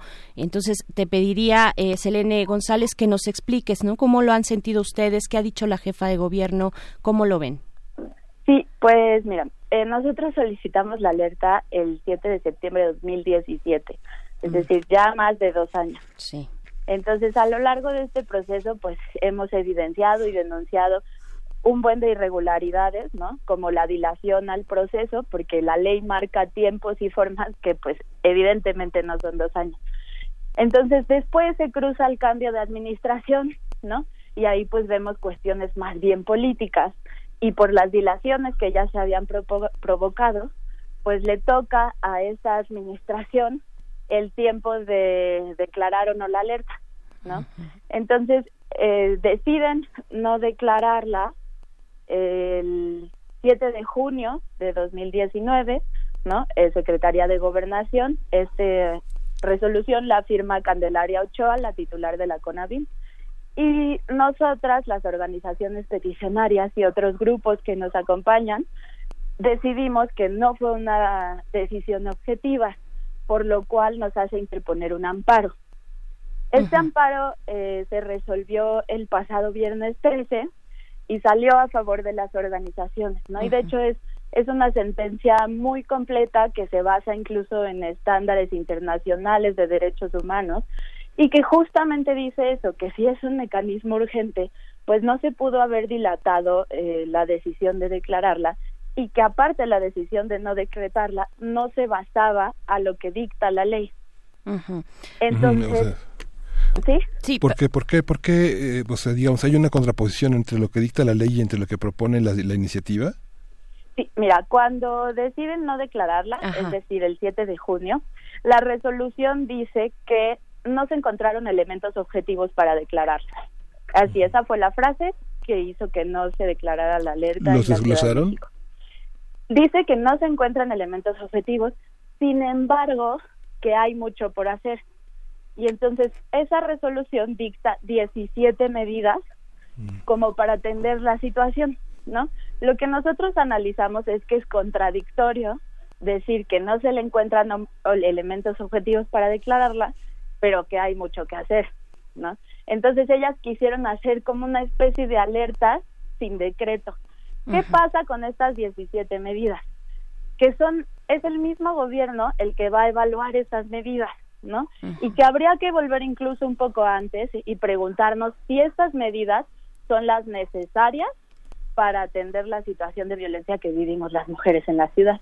Por ejemplo, de estas medidas destacamos que están enfocadas solo al Poder Ejecutivo o mayoritariamente al Poder Ejecutivo, cuando bien las organizaciones y sobre todo las propias víctimas hemos constatado eh, pues que hay que atender de manera urgente las fallas en, el, en las instituciones de procuración e impartición de justicia. Y estas 17 medidas pues no, no tuvieron ni la participación de académicas expertas, de la sociedad civil, ni de las víctimas para ver si son, pero tampoco para la implementación, ¿no? Es decir, desde junio que están estas 17 medidas y la verdad es que la sociedad no tiene claridad de qué ha pasado con ellas. Claro, a ver, entonces serían estas 17 medidas a partir de este, eh, este, este, rechazo el 7 de junio, salen estas 17 medidas, pero salen, eh, digamos, emitidas por el gobierno capitalino, no, no se ha legislado al respecto, lo cual a mí me hace pensar que, eh, bueno, pues de entrada, en cuanto exista otra administración, cuando llegue el turno de otra administración, pues estas medidas podrían diluirse y pasar a otras cosas, ¿no? Sí, crecer o disminuirse, ¿no? O sea, no hay, no están aseguradas para su permanencia, para su revisión por parte de organismos eh, descentralizados o autónomos del gobierno, ¿no? sí, exacto. Y en estas 17 medidas, lo que hacen ellas es dar un lapso de seis meses, el cual se cumpliría en diciembre, para evaluar las medidas, ¿no? Pero no establece ni una metodología de evaluación, ni de seguimiento, ni de implementación. Entonces, digamos que este mecanismo que no existe, que está al margen de la ley, pues también nos deja en una incertidumbre jurídica, ¿no? De cómo se va a implementar, cómo se va a evaluar. Y justamente la alerta, pues lo que te da es una certidumbre jurídica, porque es un mecanismo vinculante. Entonces, también para las organizaciones es un mecanismo de exigibilidad y de justiciabilidad. O sea, nosotros tenemos una ley que nos respalda y esto nos da mayores elementos para poder exigir medidas contundentes. ¿Qué se espera que ocurra a partir de este, de este amparo? Sí, pues mira, de hecho todavía están en tiempo eh, de, de acatar el amparo, ¿no? Tenían, a partir de la resolución del viernes 13, el gobierno tenía 10 días eh, para interponer un recurso de revisión. Este recurso de revisión diría que no están de acuerdo con el amparo, no que el gobierno federal, eh, porque es al que le toca acatar el amparo y a Claudia Sheinbaum solo le tocaría aceptar la declaratoria, eh, no estaría de acuerdo con el amparo. Hasta donde tenemos conocimiento, no se no se emitió este recurso de revisión. Entonces ya estaríamos a la espera de los 10 días naturales para la declaratoria de la alerta. Pero sigue siendo político el rechazo a, la implementación de la alerta o las medidas, eh, aunque carezcan de una metodología, tienen una vigilancia, tienen por lo menos una, una serie de parámetros objetivos, medibles, que se pueda decir. Eh, ¿Podrías mencionar algunas de las medidas que están eh, que están vigentes y quiénes, qué instituciones son las que tendrían que vigilar que se cumplan. Estas 17 medidas, ¿no? Propuestas. Sí, mira, pues nosotros ya lo hemos dicho antes, ¿no? A veces incluso eh, se habla de que se politiza el mecanismo de alerta y sí se politiza, pero por las propias autoridades, ¿no? Entonces, en esta negativa de declarar la alerta en la Ciudad de México, vemos de nuevo esta situación, ¿no? Que se cruzan eh, pues intereses políticos o visiones erróneas como esta que te comentaba de ver el mecanismo como una señalización, como una etiqueta personal al gobierno, ¿no? Y como un área de oportunidad. Y pues fue en ese contexto que se decide no declarar la alerta.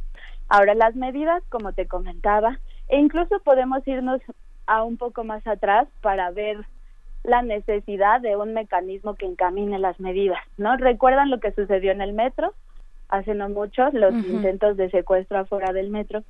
Pues ahí, ante la coyuntura, que fue un poco lo que pasó con estas medidas, sacaron eh, algunas estrategias, ¿no? Como el establecimiento de células de los MPs en algunas salidas estratégicas, eh, se anunciaron 150 y tantas abogadas con perspectiva de género que van a estar en los MPs, pero hasta la fecha la realidad es que ni las organizaciones ni las mujeres usuarias del metro, ni las mujeres víctimas de violencia, tenemos la certeza de qué ha pasado con esas medidas. No, no sabemos qué pasó con esas células de los MPs. Hemos oído comentarios de algunas chicas que nos dicen, pues es que está cerrado o ya ni siquiera está como la estructura en donde estaba establecida o no hay atención. Entonces, eso es lo que pasa cuando se hacen medidas ante una coyuntura, ¿no? O ante un querer decir no declaro la alerta, pero voy a hacer algo, ¿no? Que son medidas como lanzadas al aire y tenemos que tener mecanismos de evaluación y de ver la pertinencia para que esas medidas realmente cobren sentido y se implementen de la manera que deben. claro. Eh, pienso también en las lunas, por ejemplo, eh, en alguna en algún momento frente a la emergencia de estas protestas del 16 de agosto, estas protestas eh, pues muy muy visibles que fueron muy mediáticas por parte de de mm, organizaciones feministas en contra del feminicidio protestando por el feminicidio, pues en ese momento y en ese contexto se hicieron algunos foros por parte del gobierno federal donde eh, enunciaban, enlistaban este tipo de medidas. Recuerdo claramente este de las 150 y pico de abogadas de mujeres que estarían en los en los ministerios públicos de las lunas etcétera. En fin esta este gobierno eh, el gobierno de, de Claudia Sheinbaum eh, yo lo percibo como muy preocupado por publicitar todas las medidas que está tomando a partir de sus posibilidades de políticas públicas, ¿no? Eh, todas las medidas que está tomando para afrontar el tema de género. Sin embargo, efectivamente no se ven estos resultados, no se han podido medir. ¿Qué, puedes decir, digamos, de la voluntad política que pueda existir o no eh, por parte de la jefa de gobierno frente al tema de la violencia de género? Sí, mira, yo creo que hemos escuchado los discursos de Claudia y se muestra con voluntad, ¿no? Y tiene un equipo también experto, eh, como es la Secretaría de las Mujeres, ¿no? Que sería la institución que tendría que encabezar pues toda esta temática dentro de la Ciudad de México. Entonces, yo creo que la voluntad puede estar, sin embargo, esto ya es una cuestión que no puede basarse solo en la voluntad política, ¿no? Tiene que basarse en la aplicación y que esa voluntad eh, se transforme o se traduzca en una verdadera aplicación de medidas que en este caso tienen la oportunidad de ser encaminadas por un mecanismo que es el mecanismo de alerta. Y pues ya lo dijeron por ahí eh, algunas autoridades, ¿no? O sea, hagamos de esta alerta la mejor. Nuestra intención siempre ha sido colaborar y pues nuestro objetivo creo que es el mismo, que es que las mujeres en esta ciudad podamos estar seguras, ¿no? Entonces, si para esto podemos colaborar e ir todas juntas hacia ese objetivo, las organizaciones y las propias víctimas están en toda la intención y en la capacidad de colaborar. Ahora que mencionabas el tema del equipo de Claudia Sheinbaum, eh, la, eh, se implementó, Ingrid Gómez comentaba, la encargada de, de este, de prevención de la violencia, la, la, creación de este banco de ADN, eh, ¿es una medida viable, es una medida democrática? ¿Es posible en una ciudad tan diversa como esta generar estas medidas? Eh, yo creo que justamente pues ahí es cuando hay que sentarnos a evaluar, ¿no? Eh, con expertas eh, académicas, también incluso con personas expertas técnicas, ¿no? Para ver cómo se podía traducir ese banco de ADN incluso en las cuestiones técnicas, ¿no? O sea, porque podría yo decirte ahorita, no, pues yo creo que puede ser buena idea, pero es justamente lo que no debe pasar, ¿no? O sea, no debe de ser medida solo de la buena voluntad, sino de un estudio profundo que diga que esa medida va a responder a lo que se quiere atacar digamos. claro. La diversidad de colectivas y de organizaciones feministas pues es enorme, eh, por fortuna y no, pues porque están señalando problemas muy graves, estructurales de violencia de género, pero finalmente es una gran diversidad de mujeres organizadas en torno al tema eh, de la violencia de género. Entonces, digo, sería complicado hacer una medición de qué tan convocadas se han sentido eh, las organizaciones feministas por parte del gobierno de la ciudad. Para el caso específico de ustedes y de algunas de las organizaciones que están trabajando cercanos, cercanas a ustedes, Selene Gómez, González, perdón, se les ha, se les ha, eh, ustedes se han sentido convocadas por parte del gobierno de Claudia Sheinbaum. Sí, mira, pues dimos eh, una serie de desarrollos de mesas, ¿no? De muchas mesas para atender diferentes temas con toda la diversidad de actoras, ¿no? Eran mesas abiertas. Entonces, eh, yo creo que tiene que haber mecanismos de escucha de la sociedad, ¿no? No solo de las organizaciones peticionarias, o sea, las organizaciones peticionarias en el sentido de la expertise, el mecanismo de alerta. Sin embargo, si se hacen mesas tan amplias, sobre todo sin una metodología clara, ¿no? De seguimiento de esas mesas y sobre todo de cómo lo que se desahogue en esas mesas se va a poder implementar, ¿no? Se va a poder traducir a políticas reales que realmente reaccionen a la preocupación que puede haber una gran diversidad eh, de grupos feministas, de grupos de mujeres, pero creo que todas vamos hacia el mismo lado, ¿no? Hacia el mismo objetivo, que es como te comentaba, que podamos estar seguras en esta ciudad.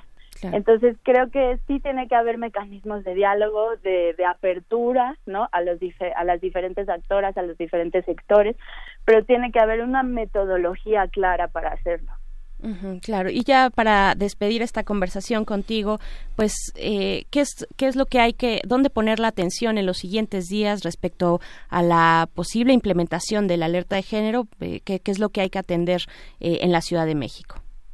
Pues yo creo que ahora estamos en espera, ¿no? El amparo es muy claro, ¿no? Cómo debe de, de acatarse esta decisión judicial. Y pues nosotras las organizaciones estaríamos esperando que obviamente esta aplicación, esta declaratoria y esta aplicación de la alerta pues sea con participación activa de las organizaciones peticionarias y de las expertas académicas en este caso. Bien, pues Elene González Luján, coordinadora del área de incidencia del Centro de Derechos Humanos Fray Francisco de Vitoria, te agradecemos mucho esta conversación con la audiencia de Primer Movimiento. Muy buen día. Muy buen día, muchas gracias. Vamos con música, vamos a escuchar de Pushy Riot Bad Apples.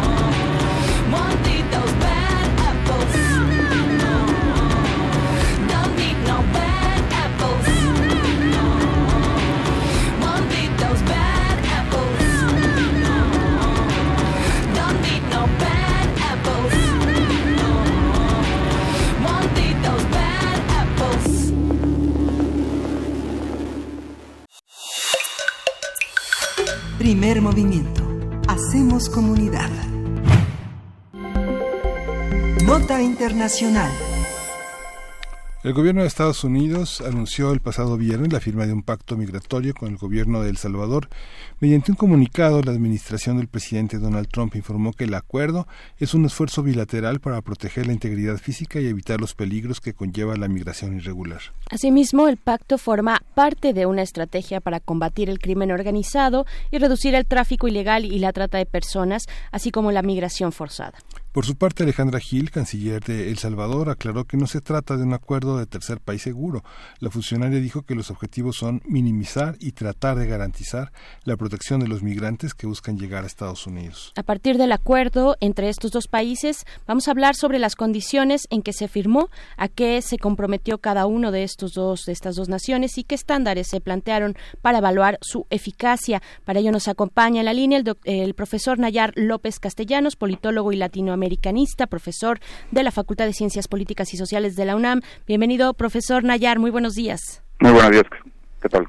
Pues eh, con esta con esta noticia, ¿qué, qué, ¿qué decir, cómo leer este acuerdo? Dice la canciller, pues no es un acuerdo de tercer país seguro, se trata de, de otra cosa. ¿En qué momento llega este acuerdo para El Salvador? Bueno, eh, eh, negar, digamos, que no sea un acuerdo de tercer país seguro, pues es como eh, tratar de llamarlo de otra forma, ¿no?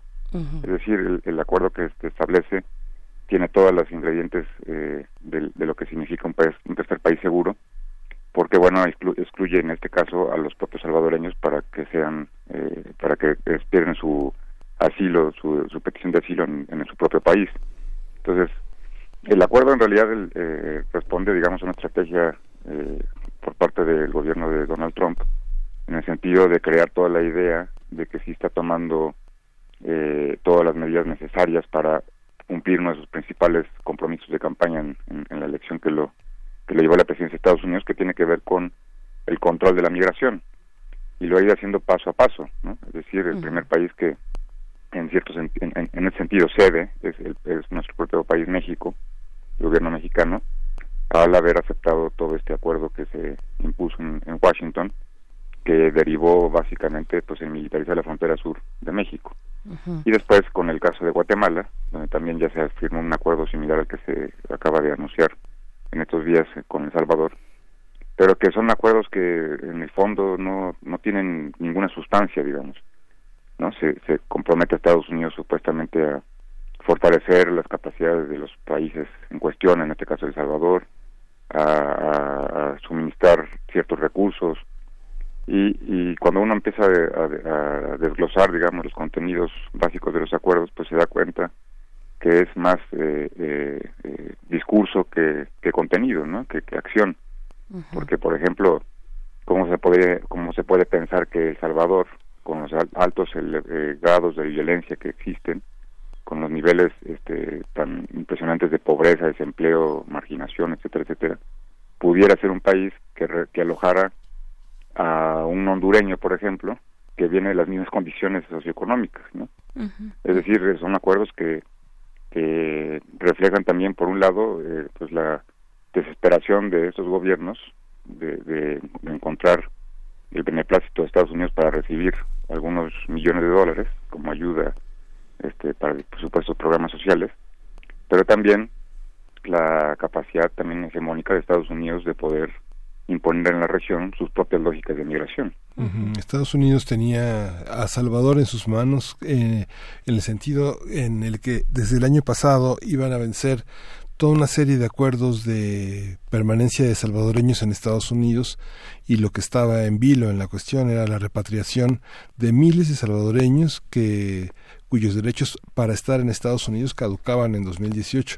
Ese es un instrumento de coerción, es un instrumento que, eh, que permite negociar. La migración al Salvador, de Salvador a Estados Unidos, es bastante organizada. Hay muchísimos salvadoreños eh, que, que, que, permiten, que tienden la mano como un puente hacia su propio país, que se distingue completamente de la migración guatemalteca y hondureña hacia allá, ¿no? Sí, sin duda. Recordemos que en el, la última década, las últimas dos décadas del siglo pasado, el conflicto armado que existió en Centroamérica y en particular en El Salvador, la guerra civil, eh, que duró prácticamente 10 años, más de 10 años, y que se firmó el acuerdo de paz en el 92. En todo ese lapso de tiempo eh, hubo una salida eh, masiva de salvadoreños hacia diversas partes del mundo, pero fundamentalmente a Estados Unidos.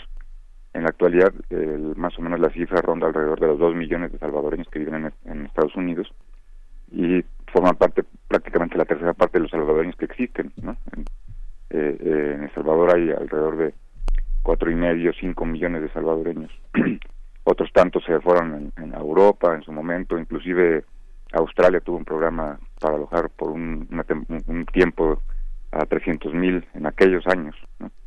Entonces sí, sí es, un, es una herramienta que, que se ha utilizado recurrentemente el hecho de amenazar con no solamente la expulsión de salvadoreños, sino por ejemplo en algún momento con la con la interrupción de las remesas, ¿no?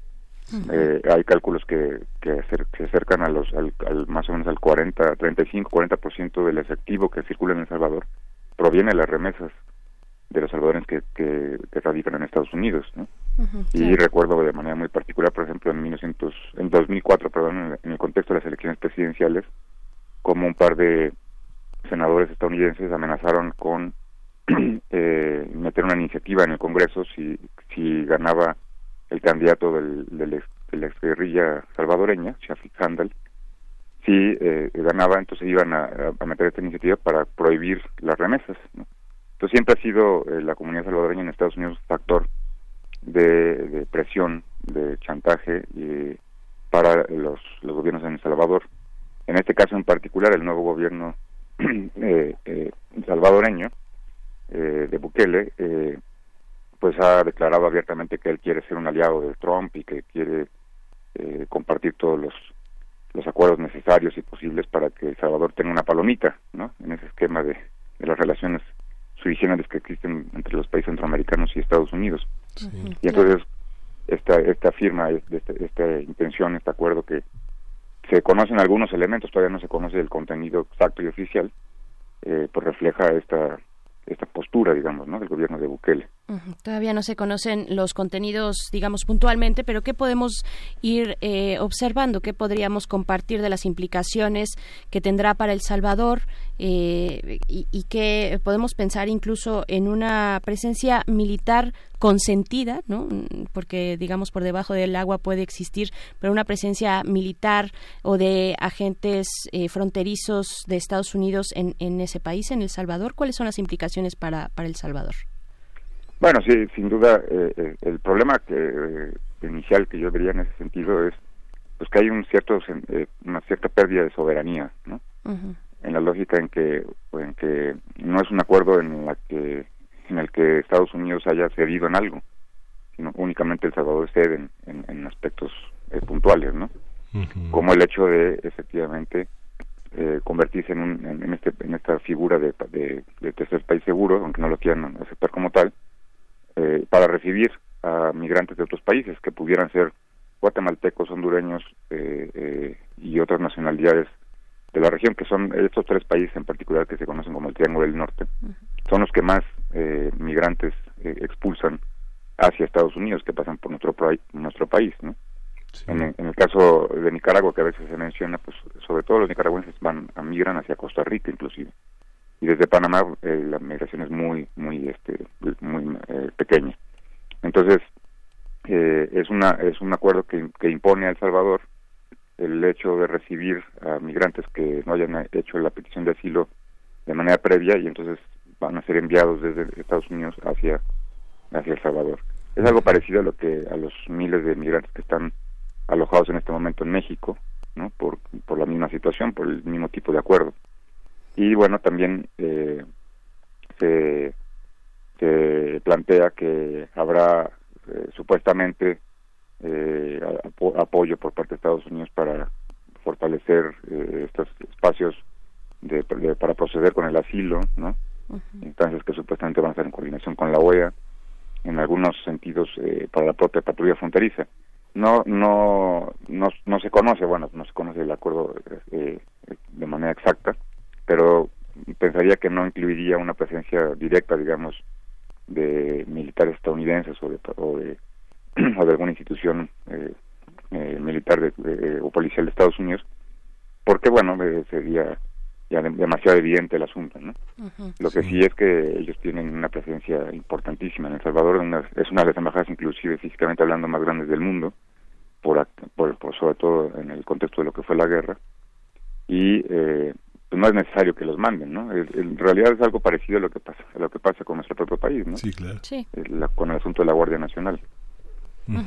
Alison Parker, que es la directora adjunta de American, de, Human Rights Watch, decía que bueno, era insuficiente la infraestructura salvadoreña, pero además en materia de solicitudes, pues eh, pocos solicitan estar en El Salvador, es como un paso atrás. Decía eh, todavía el viernes pasado que había cerca de 18 solicitudes para estar en El Salvador. Eh, realmente la demanda es prácticamente inexistente y la política de Bukele es un poco cerrar filas con la política exterior que ha marcado López Obrador en ese sentido están como muy afines, uno lo escucha en los comerciales, en, los, en sus intervenciones en la televisión salvadoreña diciendo, este, poniendo siempre como ejemplo a López Obrador, es algo muy, muy impresionante escuchar a Bukele haciendo eso, ¿no? Sí, claro. Sí, no, además, eh, ubicando de manera muy rápida a Bukele, él, él, fue alcalde de San Salvador por eh, eh, vía del, del, del Frente Farabundo Martí, de la expertilla, y una vez que no obtuvo la candidatura presidencial por vía de este partido, pues se fue por la libre y, lo, alojó un, pequeño partido político y entonces logró ser eh, presidente de Salvador, tanto un desgaste también de tanto del FMLN como de Arena, que es la, el partido de la derecha salvadoreña, después de casi 25 años de estar gobernando entre ambos este país. Eh, él, eh, tiene la, la fama, digamos, de un presidente millennium, ¿no? Es, decir, se maneja a través de las redes sociales, eh, básicamente ahí hizo la campaña. Y entonces ha tenido efectivamente una eh, admiración por por los, los planteamientos de López Obrador en este caso en particular con este tema no eh, inclusive eh, el gobierno mexicano recordemos que ofreció una ayuda recientemente a El Salvador de creo que 40 millones de dólares para desarrollar este programa de llamado Sembrando Futuro Sembrando Vida perdón eh, en el propio El Salvador. Entonces, lo, aquí lo importante es que si uno se acerca a conocer las problemáticas sociales de estos países, pues se da cuenta que ni con 400 ni con 4 mil millones de dólares se va a resolver un problema que es estructural, es un problema histórico que eh, tiene a una sociedad eh, plenamente polarizada eh, eh, en, en, una de las desigualdades más grandes con un problema de delincuencia impresionante a través sobre todo de, de esta figura, de este fenómeno de las maras, y son países que, que pues que resulta absurdo pensar, y ese número que comentaban, ¿no? de, siete, de 18 peticiones, resulta absurdo pensar que un hondureño quisiera ir a El Salvador sí. para huir de una realidad que es exactamente la misma, ¿no? No es un problema de, de fronteras, sino de realidades de una, de una región que está atravesada por la delincuencia, por la inseguridad, y por la pobreza. Sí, aunque la Mara Salvatrucha 13 de marzo y este y la de la calle 18 se originaron en Los Ángeles. Además, la gente que llegó llegó de Los Ángeles a Salvador, ¿no? Sí, cuestiones migratorias también. Cuando pensamos en un tercer país seguro, pues eh, pareciera que hablamos de una estación migratoria eh, de, extramuros de eh, Estados Unidos, ¿no? Pero qué capacidad tiene tiene El Salvador, vaya, a qué problemas podría enfrentarse, qué es lo que vamos a poder estar observando ya como cierre de esta conversación, profesor Nayar pues a qué se va a enfrentar. Se necesita una capacidad de infraestructura. Si bien los eh, propios países vecinos pues no querrán alojarse o llegar eh, necesariamente al Salvador, pero sí puede haber una especie de eh, pues de tensión en, en, las fronteras de Estados Unidos y México y de llevarlos hacia el país, hacia, este país, hacia El Salvador, ¿no? ¿Cómo, podrá ser? Pero se necesitaría una infraestructura en diversos sentidos, ¿no? No solamente un espacio físico de alojamiento, eh, sino también toda una estructura de, de manutención y, de, y de, eh, de, resolución jurídica en términos del proceso del asilo, eh, de, de, todos los trámites, etcétera, etcétera. Se supone que están comentando alrededor de este acuerdo que va a haber un apoyo de, algún sector de la OEA, de, inclusive de ACNUR en algún sentido. Pero bueno, eh, es que pensemos eh, las, las, características socioeconómicas y la capacidad de de El Salvador, que si no puede atender a sus propios ciudadanos, no, no puede controlar la, salida masiva de sus propios ciudadanos, ¿cómo uno podría imaginarse que sí va a tener un presupuesto determinado para invertir en atender a ciudadanos de otros países? Es ahí donde, donde choca un poco con la realidad este tipo, este, estos contenidos que se conocen del, del acuerdo y eh, y por más que pueda haber una, una asistencia, pues Estados Unidos en realidad eh, el gobierno de Estados Unidos no le interesa cuál es el destino de todos estos migrantes, ¿no? O han sido han sido parte de la historia de Centroamérica en, la lógica de la intervención que siempre han estado han tenido en esos países, eh, sobre todo cuando fue el conflicto en la década de los 80. Recordemos que en el caso particular de El Salvador, Estados Unidos le entregaba un millón de dólares diarios al ejército de ese país para enfrentar a la insurgencia. Y cuando acabó el conflicto, pues simplemente se lavaron las manos y dijeron, bueno, ya acabé con este foco de peligro que tenía enfrente y, adiós. y después de los acuerdos de paz, eh, eh, nunca se reflejó ningún tipo de interés o de preocupación por parte de Estados Unidos para ayudar a que hubiera una transición mucho más profunda y estructural que tuviera que ver con la reinserción socioeconómica de todos los que estuvieran implicados en el conflicto, pero además que tuviera alguna perspectiva de desarrollo de este país. ¿no? Entonces, pues no podríamos imaginar en este momento, en, eh, eh, pasados tantos años de, de una salida eh, masiva de inmigrantes, que, el, que exista la infraestructura para atender a 18 o a 10 mil, ¿no? Este, es, difícil imaginarse esto. Y como y como lo comentaban, que y, lo decía hace rato, que hondureño o guatemalteco le interesa ir a afilarse en otro en, en, el espejo no son países espejo en ese sentido. Ellos quieren llegar a Estados Unidos. Y entonces estas, estas, alternativas eh, francamente las veo alejadas de la realidad y no creo que, que mucha gente opte por esta situación. ¿no? Sin duda. Bien, pues profesor Nayar López Castellanos, politólogo latinoamericanista, profesor de la Facultad de Ciencias Políticas y Sociales, muchas gracias por conversar con nosotros, con la audiencia de Primer Movimiento. Hasta pronto. Hasta pronto, muchas gracias. Buen día. Muy buen día. Y con esto nos vamos a despedir de la segunda hora de Primer Movimiento. Gracias, Radio Nicolaita. Vamos con música. Esto es de Bomba Estéreo. La canción es Sintiendo.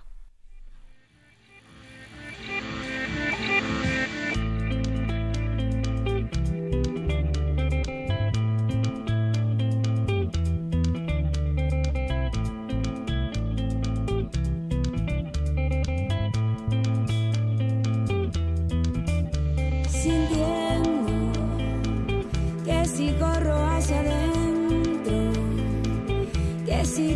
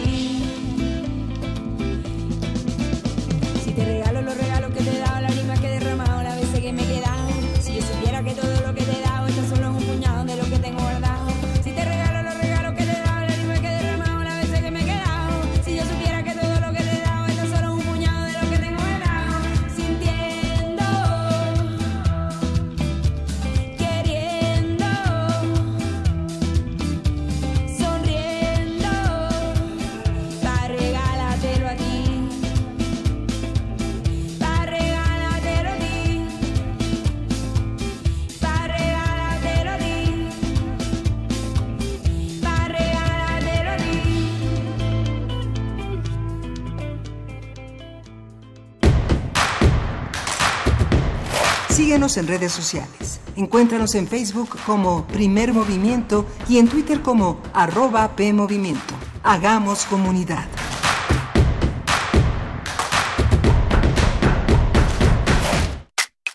Info Ciudad de México presenta Voces por la Transparencia. En la voz de Marina San Martín Rebolloso, comisionada ciudadana del Info Ciudad de México. ¿Quieres saber sobre los servicios y trámites que ofrece la Ciudad de México? ¿Quieres enterarte de sus construcciones, transporte, espacios públicos, seguridad en tu colonia y más información que sea útil para ti? ¿Quieres conocer quiénes son tus autoridades, qué hacen y cuánto ganan? ¿A qué destinan los recursos públicos y cómo lo deciden? Si también te interesa estar al tanto de qué datos personales tiene el gobierno citadino sobre ti y deseas corregir alguno, si no quieres que tu celular, tu cuenta bancaria o el domicilio donde vives sea tratado por ellas sin tu consentimiento, puedes activar tus derechos de acceso a la información y de protección de datos personales preguntando a la institución capitalina de tu interés. Si no estás de acuerdo con la respuesta, puedes acudir ante el Info Ciudad de México, donde garantizamos tu derecho a saber y cuidamos tus datos personales. Infórmate y exige tus derechos. En Movimiento Ciudadano sabemos que no te equivocaste al votar por un cambio. No te equivocaste al votar por un mejor futuro, aunque vayamos hacia el pasado. No te equivocaste en votar por la honestidad, aunque sigan la mentira y la manipulación. No te equivocaste al votar por la educación y la ciencia, aunque quien gobierna la desprecia. Hace un año no te equivocaste y no puedes hacerlo ahora. No dejemos de exigir que el cambio por el que votaste se haga realidad. Movimiento Ciudadano, el movimiento de México.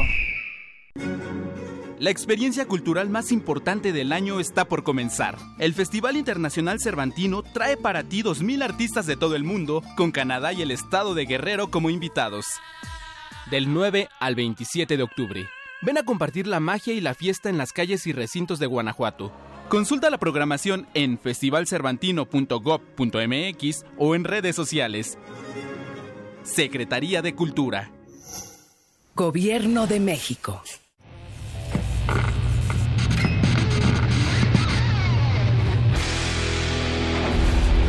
¿Recuerdas esta música?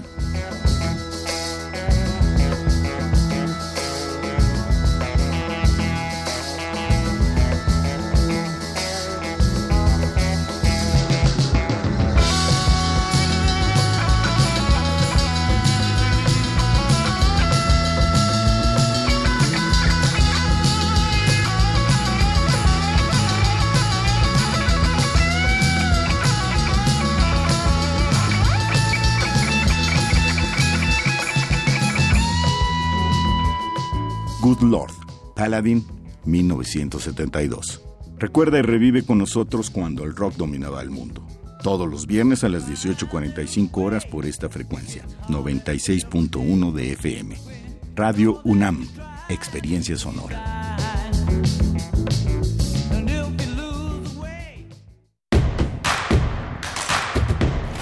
Encuentra la música de primer movimiento día a día en el Spotify de Radio UNAM y agréganos a tus favoritos.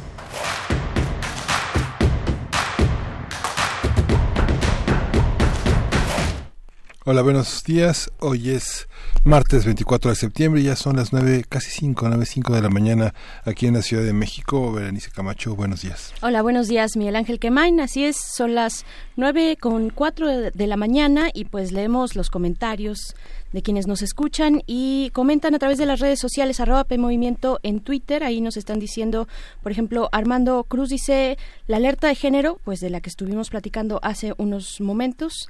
Eh, la alerta de género no se ha declarado en la Ciudad de México porque dicen que en otros estados no ha funcionado como.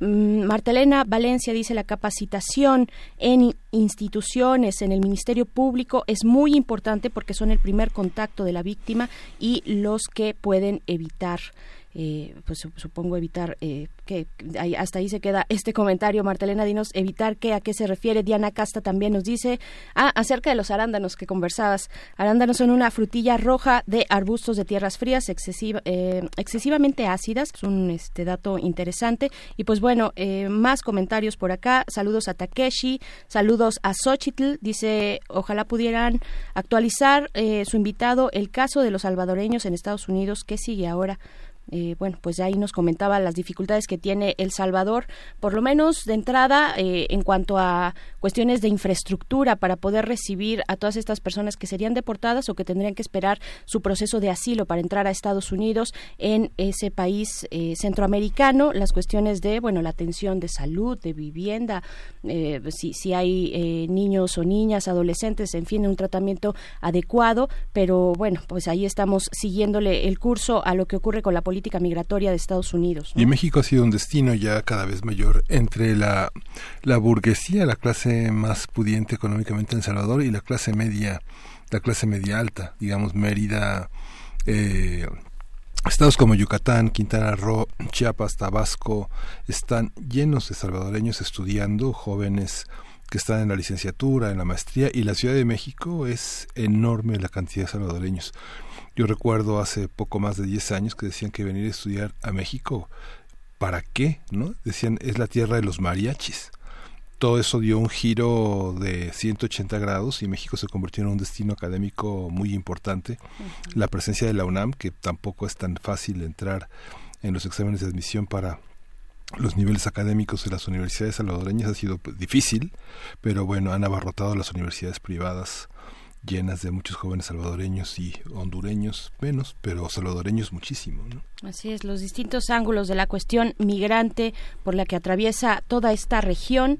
En fin, bueno, tendremos más adelante, eh, después de la poesía necesaria que tendremos, tendremos el placer de escuchar en tu voz aterciopelada, como dicen algunos, Miguel Ángel, vamos a tener una mesa pues muy interesante. Seguimos con un tema de crisis urgente en nuestro país, la cuestión de los desaparecidos, su defensa, su defensa legal, las peripecias y todo el calvario que tiene que atravesar una persona que busca a un familiar eh, pues las vías legales, las vías eh, judiciales, cuáles son esas trabas y esas posibilidades que brinda el Estado. Vamos a conversarlo en unos momentos más, pero vamos antes con lo importante también que es la poesía, la poesía necesaria. Primer movimiento. Hacemos comunidad. Es hora de poesía necesaria. Voy a leer poesía de Hugo Gutiérrez Vega. Mañana hay un homenaje muy importante que organiza Carmen Villoro en la, Biblioteca Octavio Paz en, Jalisco, toda una mesa dedicada a la lectura de poesía de Hugo Gutiérrez Vega.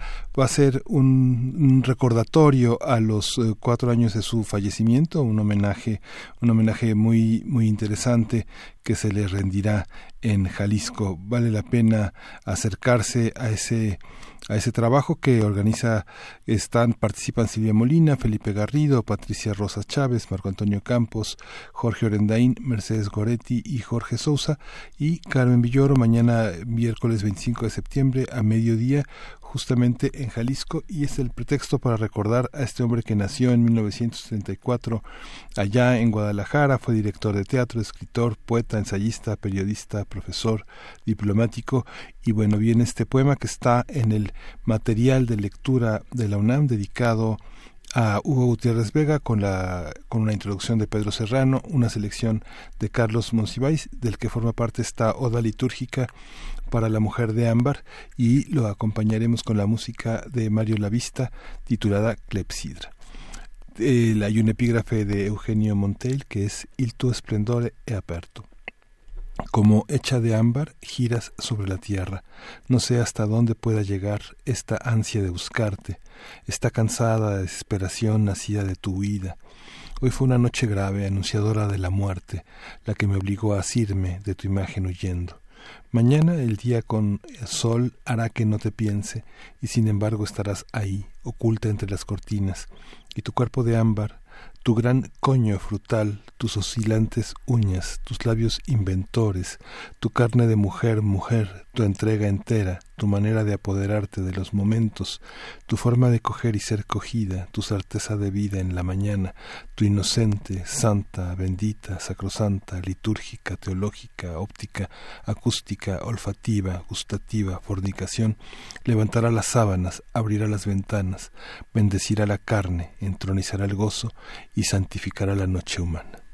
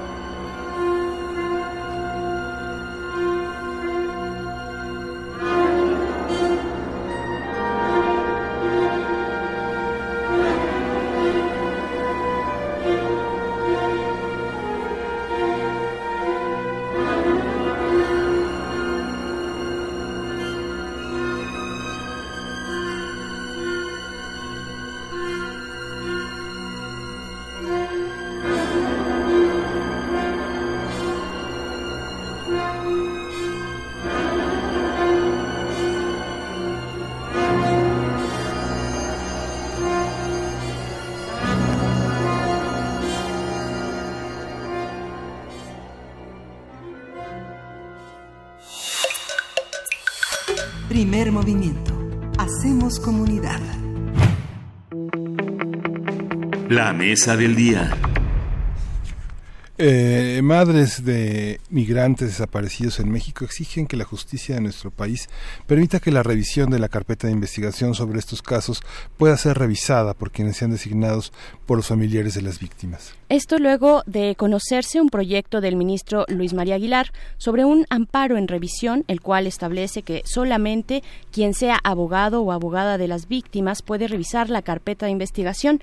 Se prevé que este asunto sea abordado este miércoles, el día de mañana, por la primera sala de la Suprema Corte de Justicia de la Nación. Dicho recurso fue interpuesto por madres de migrantes hondureños desaparecidos en territorio mexicano ante la negativa de la justicia mexicana de digitalizar los expedientes para que se encuentren disponibles en la Embajada de México en Honduras para consulta de los familiares de las personas migrantes desaparecidas y la negativa a autorizar activistas defensores de derechos humanos para consultar la carpeta de investigación. Para las madres de los migrantes, de las personas migrantes desaparecidas, el proyecto del ministro Aguilar limitaría sus derechos como víctimas. Mediante un comunicado señalaron que el acceso a la justicia es más difícil para ellas, ya que muchas de las familias enfrentan situaciones de extrema pobreza, es complicado obtener visas humanitarias para viajar a México y el mecanismo de apoyo exterior todavía no funciona de forma cotidiana. Vamos a hacer un análisis de la defensa de los casos de desaparecidos, quién puede ayudarlos, cómo se ha planteado el auxilio de los familiares y de qué manera puede articularse el trabajo entre los defensores de derechos humanos y las autoridades. Están con nosotros Ana Lorena Delgadillo, directora de la Fundación para la Justicia y el Estado Democrático. En un momento más se incorporará Grace Fernández, que ella integra el colectivo Buscando Desaparecidos México, Búscame, hermana de Dan Jeremel Fernández, desaparecido en Torreón, Coahuila en diciembre de 2008. Bienvenida, Ana Lorena Delgadillo, gracias por estar aquí.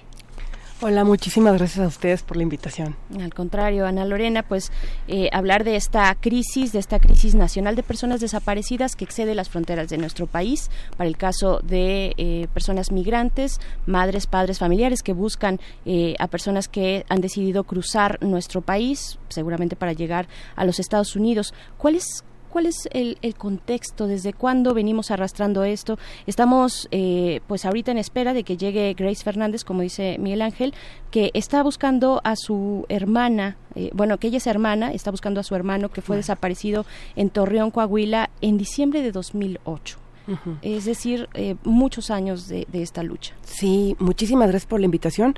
Pues primero quisiera darle el contexto al caso que se discutirá el día de mañana en la Suprema Corte y que sepan pues quién es la quejosa, ¿no? La quejosa es la señora Clementina Murcia. Ella es eh, una madre hondureña, eh, su hijo desapareció, Jorge Orlando, en el camino de Honduras, sale de Honduras, desaparece en México hacia Estados Unidos desde el año 87. O sea, él tenía 17 años cuando desapareció, ¿no? Obviamente que en ese entonces, pues, eh, la única vía que tenían estas madres para buscar a sus hijos desaparecidos, ustedes lo habrán visto, pues eran las caravanas, estas caravanas de madres de migrantes que vienen recorriendo los estados de la República, ellas mismas, cruzando las fronteras, haciendo la búsqueda, ¿no? Clementina es una de estas madres que empezó con, con las caravanas. Eh, cuando eh, a través de organizaciones de la sociedad civil, nosotros desde la Fundación para la Justicia con los comités, se empuja un mecanismo que es el mecanismo de apoyo exterior, que lo que hace este mecanismo, que está justamente en la ley de desaparición forzada, pero también en la ley orgánica de la Fiscalía, es eh, ordena, obliga a que las embajadas y los consulados directamente puedan recibir las denuncias de las madres. O sea, es la puerta de entrada para que quien esté en otro país pueda pedir la búsqueda y pedir la investigación. ¿En qué año entró en vigor? Solo para tener ese dato. En el año 2016, es el año que entró en vigor. En, el, eh, fue a través de un acuerdo y entró en el año 2016, ¿no? Entonces, en el mismo año eh, se, se pone un, eh, digamos, como venía funcionando la... la mm, Fiscalía General de la República, la Unidad de Migrantes, acudía a cada uno de los países a tomar las denuncias, o sea, no estaba todavía funcionando como debería de funcionar de manera rutinaria. Entonces ellos iban y tomaban las denuncias y en una de las visitas que hicieron a, a, Honduras, en cerca de 15 casos, se presentaron las denuncias por escrito que se trabajan previamente con las víctimas. En los escritos de denuncia, pues las víctimas autorizan a gente de los comités, a, personal de la Fundación para la Justicia, que no todos son abogados, ¿no? para que revisen la carpeta de investigación. Entonces, eh, nuestra sorpresa es que cuando eh, el, Ministerio Público acuerda la recepción de estas peticiones, pues lo que dice es que eh, solamente puede revisar la carpeta quien es abogado. Entonces ahí en, nos lo acordaron en cerca de 15 casos y lo vimos como precedentes muy delicados, pues porque evidentemente las organizaciones de la sociedad civil no contamos con suficientes abogados, pero además es un derecho de la víctima el que pueda autorizar a quien quiera para revisar el expediente, no para hacer actos procesales. una cosa diferente es la representación legal, que ahí sí tienen que ser abogados, ¿no? Pero aquí es quien la acompaña, quien revisa con ella el expediente, puede ser cualquier persona en la que ella confíe. Entonces, promovimos eh, cerca de 15 amparos, algunos se nos resolvieron a favor, otros en contra. Este, uno de estos llega a la Suprema Corte eh, por el tema del derecho a revisar la carpeta de investigación, que es el caso Doña Clementina.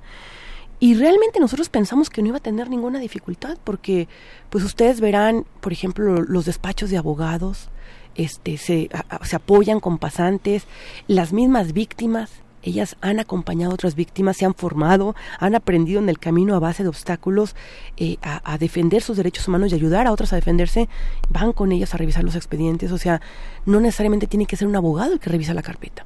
No vimos problema.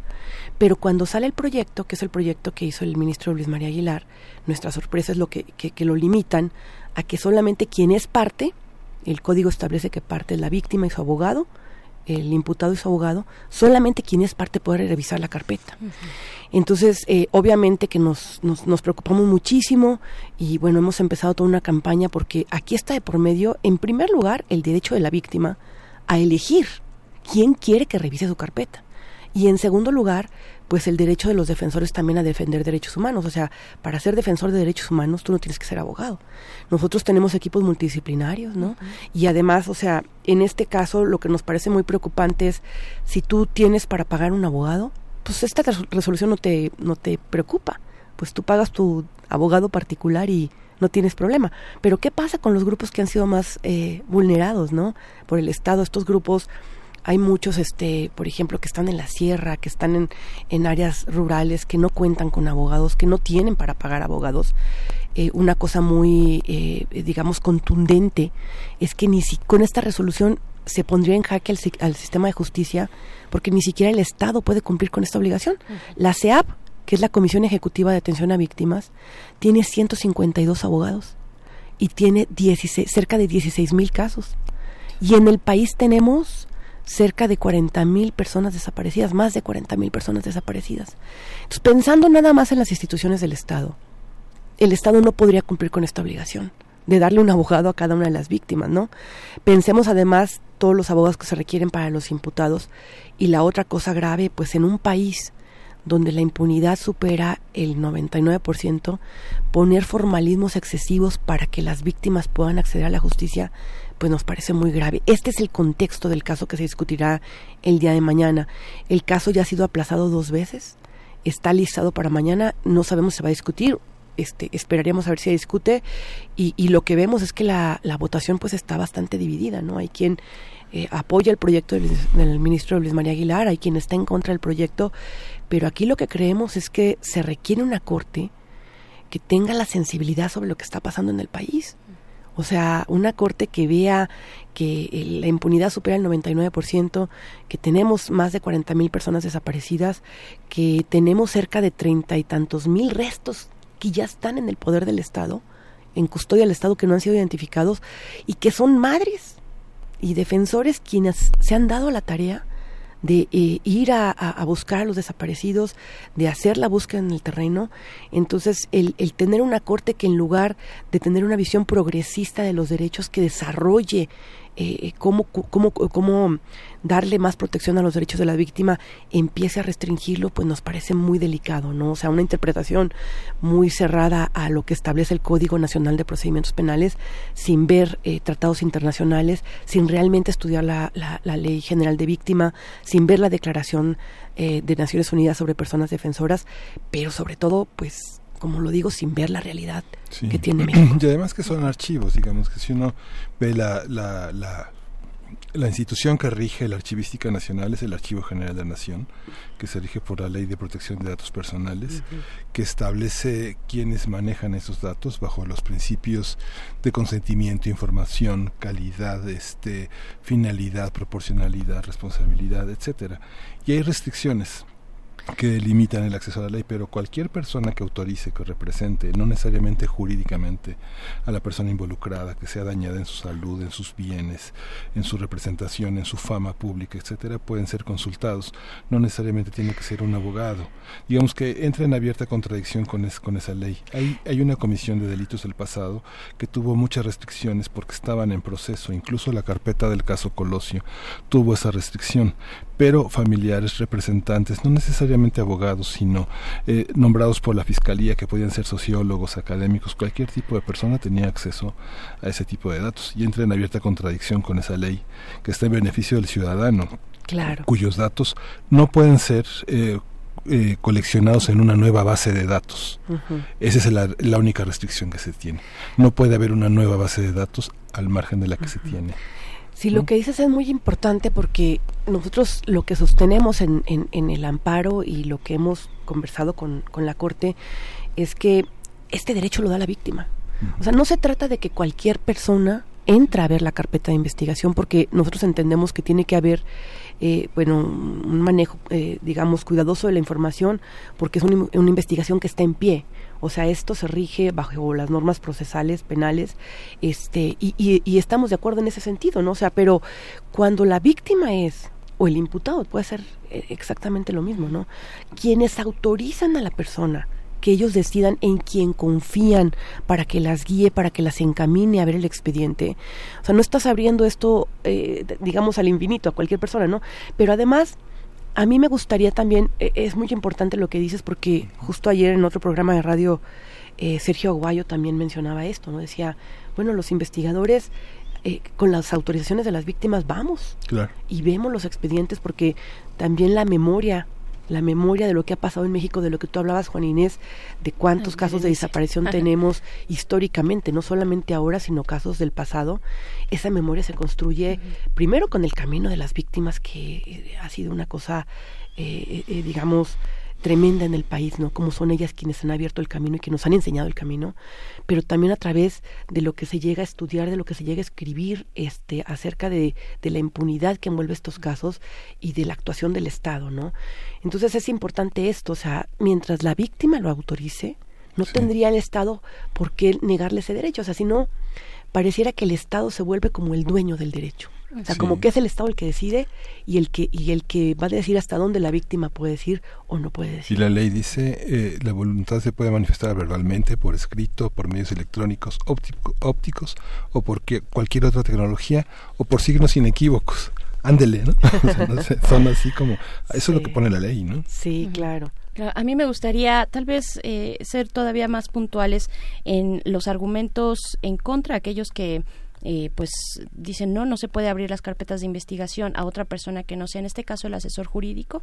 Eh, ¿Cuáles son cuáles son esos argumentos? ¿De qué estamos hablando? Sí, bueno, eh, lo que hace, primero lo que hizo la Fiscalía General de la República, la unidad de migrantes en ese entonces a cargo de la maestra Leonor Figueroa, lo que hace es decir, agarra el código eh, eh el código nacional de procedimientos penales o sea el código nacional de procedimientos penales establece quién es parte no o sea parte, ella ella empieza o, la, la, unidad de migrantes empieza un poco la reflexión para negar el derecho a partir de ahí.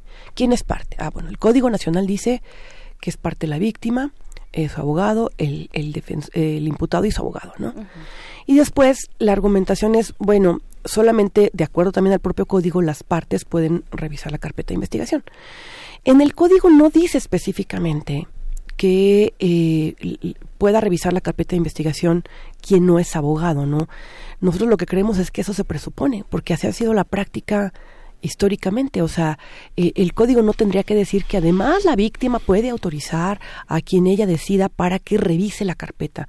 Nos parece que si el código, el código dijera esto, pues estaríamos cayendo en una sobreregulación del sistema acusatorio, que el sistema acusatorio realmente lo que se trata pues es de que eh, eh, eh, haya, haya, sea mucho más sencillo, mucho más flexible, este, no esté sobreregulado y no, no, no tenga formalismos excesivos, ¿no? Entonces no tendría por qué decirlo el código, esto se venía haciendo históricamente.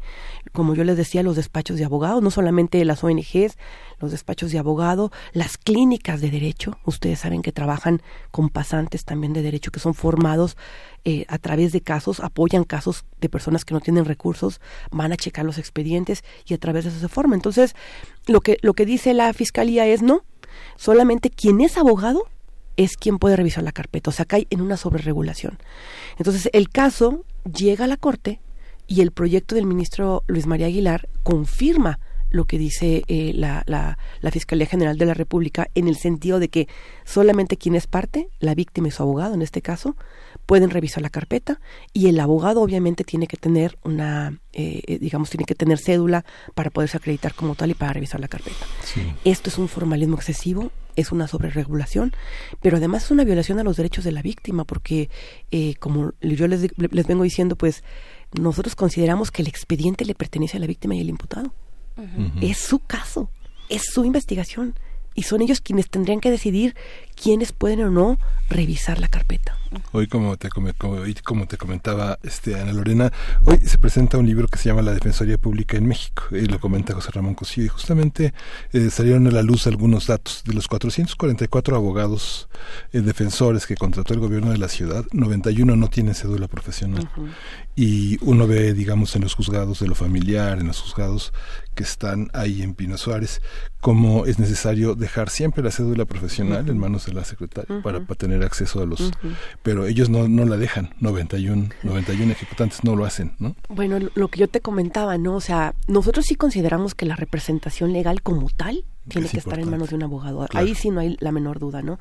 Pero en este caso estamos hablando de quién revisa el expediente, quién acompaña a la víctima a revisar el expediente o a quién eh, como despacho, como organización gubernamental, como colectivo de víctimas puedes mandar a revisar el expediente.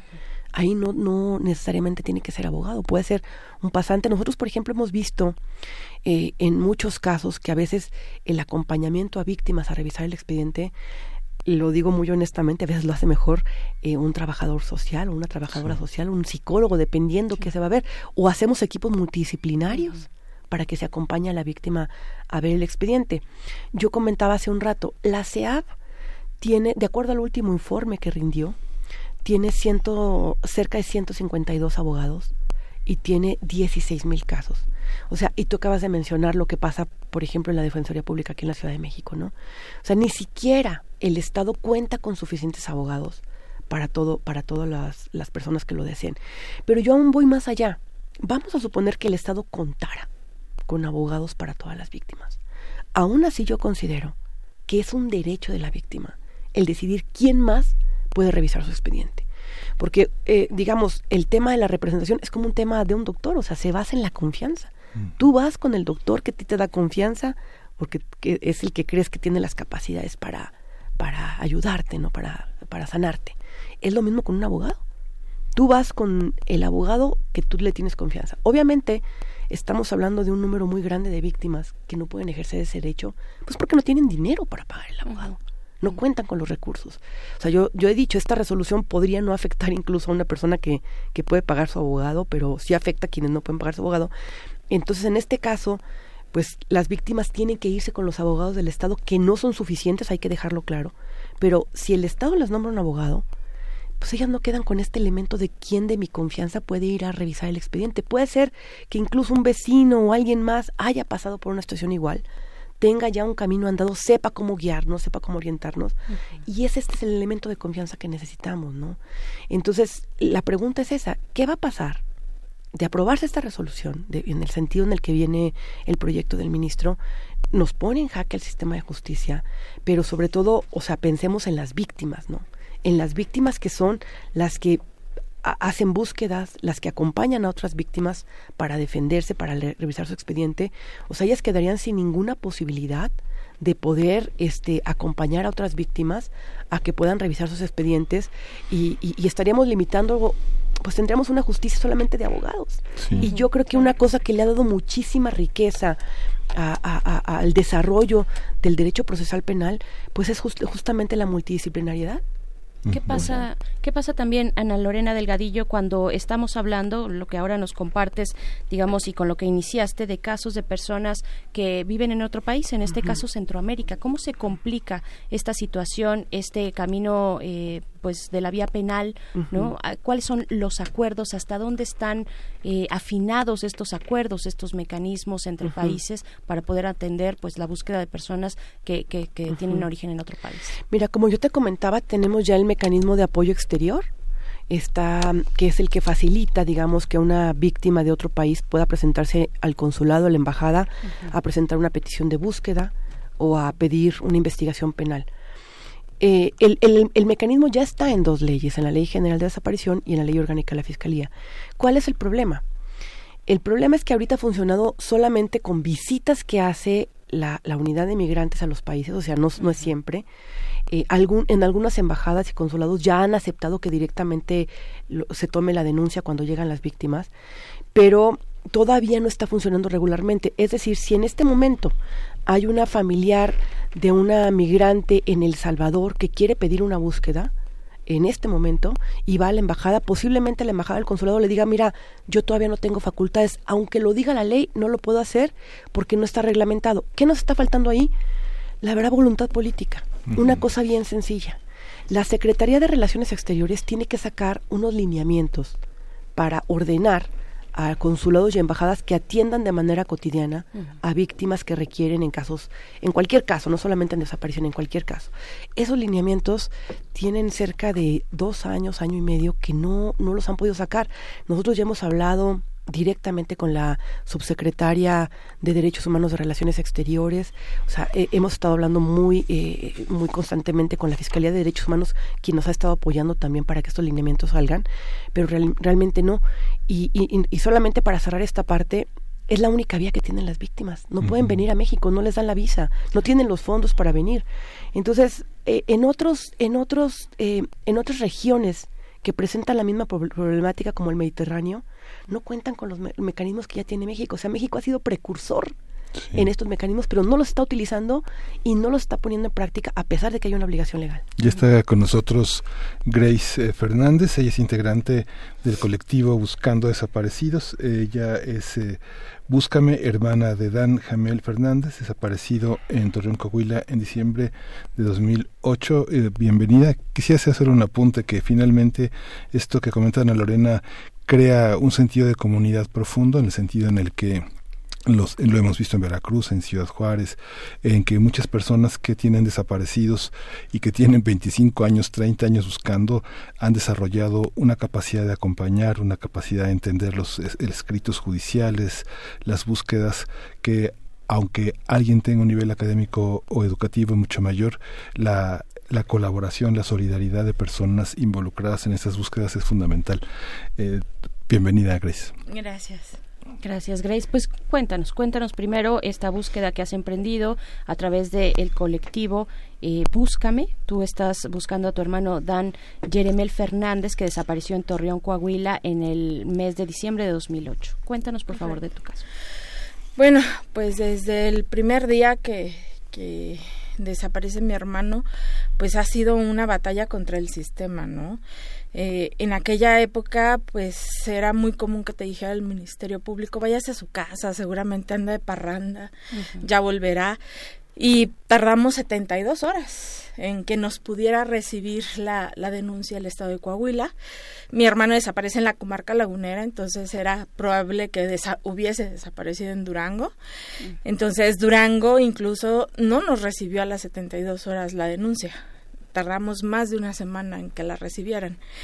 Entonces, pues al final de cuentas uno no es abogado y si no tienes la capacidad económica de contratar un abogado, estás a expensas de lo que diga y haga el Ministerio Público. Ese fue nuestro caso, que fue una súper mala orientación y sobre todo porque entre que no tenían capacidad y en ese entonces incluso las autoridades tenían miedo de, de, de la violencia que se vivía en la región, pues se dejaron de hacer muchas diligencias muy importantes que pudieran haber dado con el paradero de mi hermano en aquel entonces. Eh, son 10 años, 9 meses y sigo sin abogado. ¿Por qué? Porque la comisión ejecutiva no tiene suficientes abogados. Tengo más de 3 años pidiendo el, el, asesor jurídico. Me habían asignado uno, pero a los como 15, 20 días les renunció por la sobrecarga de trabajo. Defensoría eh, pública tampoco tiene capacidad. De hecho, ya andan diciendo que ya no van a a, tomar casos de desaparecidos porque justo el mandato de la comisión ejecutiva es el asesor jurídico. Entonces, no hay suficientes como echándose la bolita entre sí aquí no se trata de quién ayuda se trata de a quién no le toca no eh, te cuando toca, perdón te, toca nada más para dejarlo claro el tránsito del antiguo sistema eh, de justicia a este ¿no? sí y la construcción de los conceptos no porque por ejemplo cuando mi hermano desapareció era un levantón. A nosotros nos tocó construir el, reconstruir o, hacer entender en México el concepto de desaparición de personas, ¿no? En el caso de mi hermano fueron militares. Desaparición eh, forzada. Esa es desaparición forzada pero en un contexto de, violencia, de, de, trabajo de crimen organizado, muchas desapariciones no, no eran claramente perpetradas por, por los agentes del Estado. En el caso de mi hermano, a nosotros la Procuraduría Militar nos dijo, pues es que se lo llevaron en sus horas de descanso, ¿no? Eh, pero en el caso de, de los particulares, a final de cuentas, la desaparición forzada, el concepto dice que es con la aquiescencia de la, de la autoridad, es decir, si lo permite, si lo facilita, si es omiso, si, si dilata las investigaciones. Y todo eso sucede en las desapariciones por particulares. Entonces, para nosotros, todas las desapariciones son forzadas justo por la falta de, de trabajo de investigación de las autoridades, empezando por ahí. Por acción o omisión, como, como, le dicen. ¿Qué, ¿Hacia dónde apunta? ¿Hacia dónde apunta este contexto que nos están planteando? ¿Qué es lo que podemos empezar a ver, a exigir? Bueno, ustedes no empezar, llevan años pues en esto, pero específicamente sobre este, pues, e, e, este dictamen, bueno, esta discusión que se va a dar el día de mañana en la Suprema Corte. ¿Cuál es la diferencia también cuando se trata de una desaparición forzada? Cuando se investiga a partir de esa línea y cuando es una desaparición, digamos, eh, a secas, por, decirlo. Bueno, aquí es importante lo que nos vino a decir el grupo de trabajo de desaparición forzada en una de las visitas que hizo a México, ¿no? Porque esto que dice Grace de, de cómo la autoridad trata de disfrazar los hechos o de darles un nombre diferente para no llamar a las cosas como son. O sea, los casos, por ejemplo, al principio se clasificaban públicamente como levantones, ¿no? Pero también, eh, digamos, en, lo que eran las fiscalías, te los tomaban como ausente, em, desaparecido, eh, no, eh, no localizado, secuestro, privación ilegal de la libertad, o sea, te lo podrían clasificar de muchísimas maneras. De hecho, no son muchos los que clasifican como, casi ninguno lo, lo clasificaban como desaparición forzada. Entonces, ante todo esto, cuando el, grupo de trabajo vino, que fue como en el año 2011 más o menos, que vino y vio, porque vino en plena época a ver todo lo que estaba pasando, se entrevistó con familias, o sea, lo que dice en su informe es, eh, tú nunca sabes cuando estás enfrentando un caso de desaparición forzada. O sea, lo estoy diciendo un poco, digamos, e-, editorializado, pero como no sabes cuándo estás enfrentando un caso de desaparición forzada, la, autoridad tiene la obligación de investigarlo como fuera, como si fuera.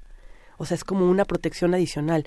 Eh, sobre todo cuando hablamos, por ejemplo, de lugares o contextos eh, donde sabemos que eh, todavía tiene mucha digamos, territorios tomados por el crimen organizado, pues. Hablo de lugares como Tamaulipas, lugares como Coahuila, lugares como Veracruz, donde sabemos que el crimen organizado sigue actuando, pero como bien lo dice Grace, no es el crimen organizado solo, es el crimen organizado que ha sido tolerado, permitido o con participación del Estado. Entonces, lo que nosotros sostenemos es los casos se tienen que investigar con el más alto estándar, mm. ¿no? Dado el contexto en el país con cerca de 40.000 desapariciones, ¿no? Ahora, ¿qué esperaríamos para mañana? Que se discute el caso en la Suprema Corte. Sensibilidad sensibilidad de, de, las y los ministros, o sea, yo creo que es muy importante que miren lo que está pasando en el país, que lo que están ellos eh, resolviendo es ilógico.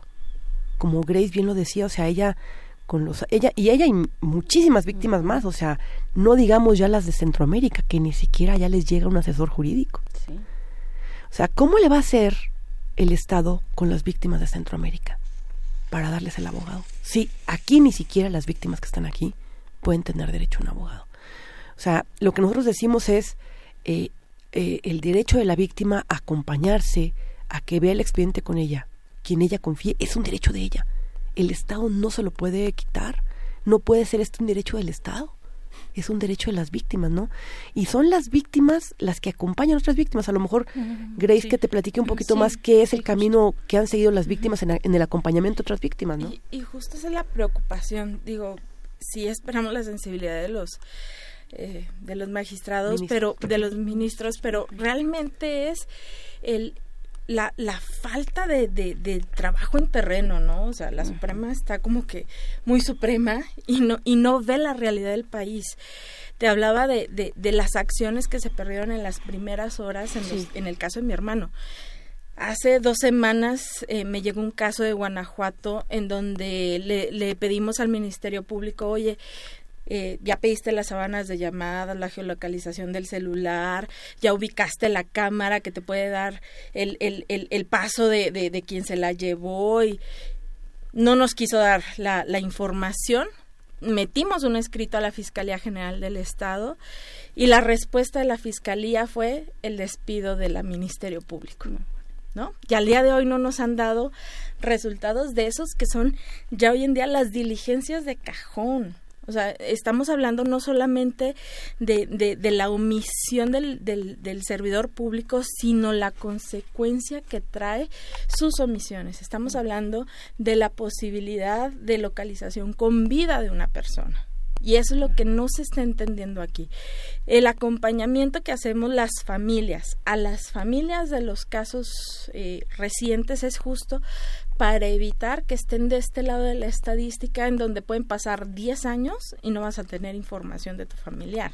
Entonces, eh, cuando vemos que la Suprema Corte dice es que si no eres abogado no puedes dar acompañamiento porque es la secrecía de la investigación, por Dios, las, las familias no entregamos información porque no confiamos en las autoridades y piensan que nosotros vamos a tomar esa información para llevársela al crimen organizado o cómo. O sea, es la parte... Van a frustrar su propia investigación. Exacto, exacto. Volvemos a que no es falta de sensibilidad, es falta de lógica pura, por Dios. Venimos haciendo leyes, protocolos, procedimientos, eh, trabajos de vinculación interinstitucional para que esto funcione. No somos quienes vamos a estar poniendo las piedritas, somos quienes, quienes les hemos ido allanando el camino y no lo entienden. Y esa es la preocupación, ¿no? Entonces, si la Suprema Corte no empieza a ampliar su visión y, y, entender que sí, si bien su, su, su, mandato es hacer que se respete lo que dice la Constitución, pues la Constitución también dice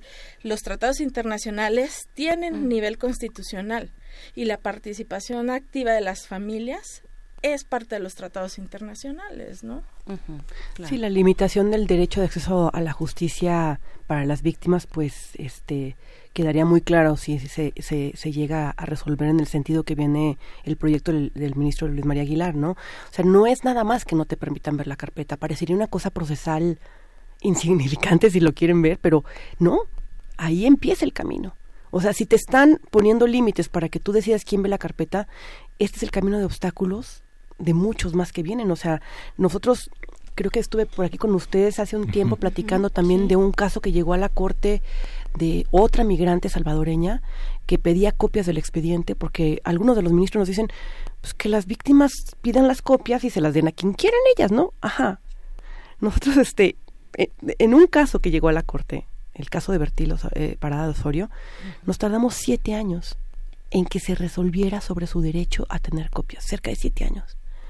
Entonces, eh, eh, eh, ha sido un camino de obstáculos de las, de las familias para la búsqueda de la justicia. O sea, es una cosa tras otra cosa tras otra cosa. O sea, quisiéramos ver a la, a la, a la Fiscalía y a la Suprema Corte metida en cosas mucho más, este, eh, digamos, estructurales en el sentido de ver por qué, eh, eh, por qué no hay investigaciones sustanciales, por qué no se ha logrado estudiar las estructuras criminales a fondo, por qué no se ha logrado prevenir, por qué seguimos teniendo secuestros en Tamaulipas, no solamente de migrantes, sino de personas mexicanas. Ahorita con todo lo que está pasando con el acuerdo migratorio y con el programa Quédate en México, sabemos de una cantidad de secuestros que está habiendo otra vez en el norte de la República, que parece que estamos repitiendo las épocas de 2011.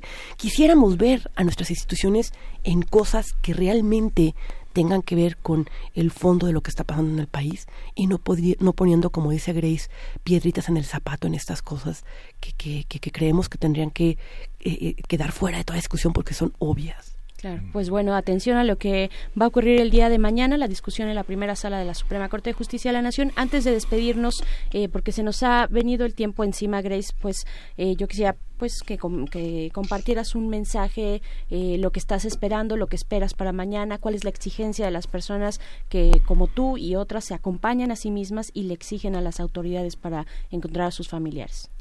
Pues mira, eh, yo creo que todas las familias, y no solamente las mexicanas, sino también las centroamericanas, esperamos que las autoridades tomen su parte de responsabilidad. No, no, no en la delimitación de esto me toca y este es mi mandato y hasta aquí llego, sino es cómo sumo eh, desde mi trinchera para, para facilitar o para permitir o para poder avanzar en el tema de desaparición de personas porque justo es eso, o sea, todo lo que se hace repercute en las personas desaparecidas y son personas, no es un artículo, no es un, un, objeto, son personas que están esperando que las autoridades de la mano de las familias que los estamos buscando pues hagamos el mejor trabajo posible para poder regresarlos a casa, ¿no?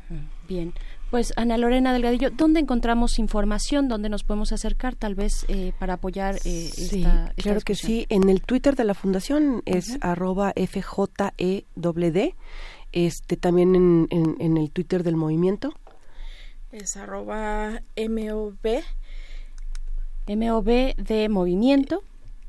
Y X M e lo, vamos a compartir ahorita en nuestras redes sociales. Sí, está complejo. En, igual en, en, en, la, en la página de internet de la fundación, eh, arroba fundación para la eh, eh, www.fundacionjusticia.org y en la página de Face, este, varias organizaciones de la sociedad civil este, han estado poniendo información también en sus, en sus, en sus, en sus redes.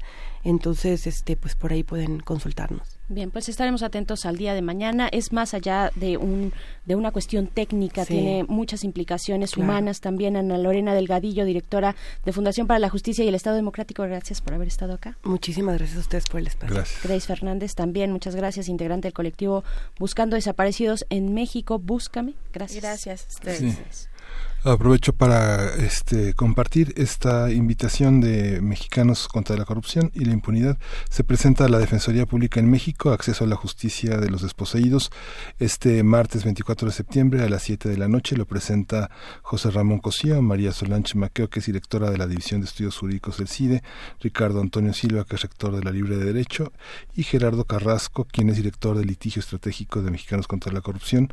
Ahí es en José María Bertis 12, en la colonia Doctor vaya y polemice con eh, todos estos especialistas, escuche, debata, complemente. Así es, pues bueno, ya nos vamos a despedir. Antes también, eh, pues, eh, anunciar, decir que hay que estar atentos, atentas a este jueves 26 de septiembre, porque se va a dar, se espera que sea la última audiencia para el caso de Lesbi Berlín. Eh, el tribunal dictará un fallo en este caso, pues esta joven víctima de feminicidio en Ciudad Universitaria, de, pues ya pasaron dos años ya, dos años y varios meses, el 3 de mayo de 2017, pues estemos atentos atentos a lo que ocurrirá en esta sala de oralidad allá en San Lorenzo, San Lorenzo Tezonco, pues bueno, en el reclusorio Oriente, por supuesto, esto a las nueve y media de la mañana. Y bueno, nos vamos ya, nos vamos a ir con música. Nos Sí, vamos... hay que, hay que decir nada más que el dictamen de la ley reglamentaria del secreto profesional y la cláusula de conciencia avanzó por unanimidad en las Comisiones Unidas de Protección a Periodistas y Normatividad, Estudios y Prácticas, generando que las personas que ejerzan el periodismo en la Ciudad de México por primera vez en la historia contará con el derecho a ejercer la cláusula de conciencia para salvaguardar su dignidad personal, el libre ejercicio de la libertad de expresión y a no revelar sus fuentes ante las autoridades, salvo la excepción que un juez lo solicite. Bien, pues vamos a hacer una breve pausa y volvemos. Ah, con música, nos vamos con música. Con música. Nos vamos con vamos Nina a escuchar, Simone. Vamos a escuchar de Nina Simone Baltimore.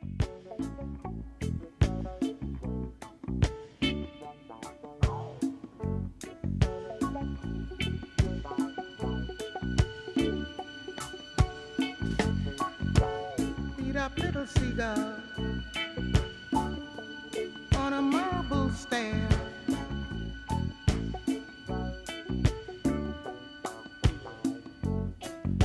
Find the ocean, looking everywhere.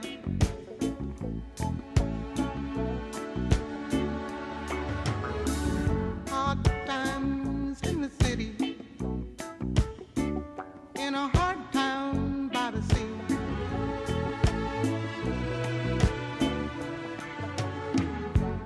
Ain't nowhere to run to.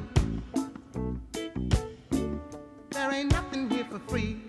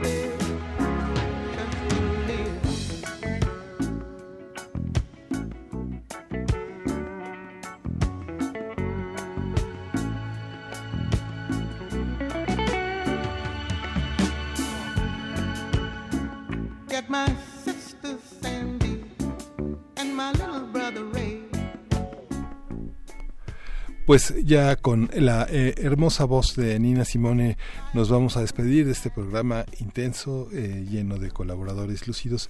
Les agradecemos mucho su escucha, su atención y nos escuchamos mañana. Eh, Berenice Camacho, muchas gracias. Gracias a ti, Miguel Ángel, a la producción de este programa. Mañana estaremos en punto de las 7 de la mañana, poquitos minutos después. Y pues bueno, con esto nos despedimos. Nos pedimos. Esto fue Primer Movimiento. El mundo desde la universidad. Never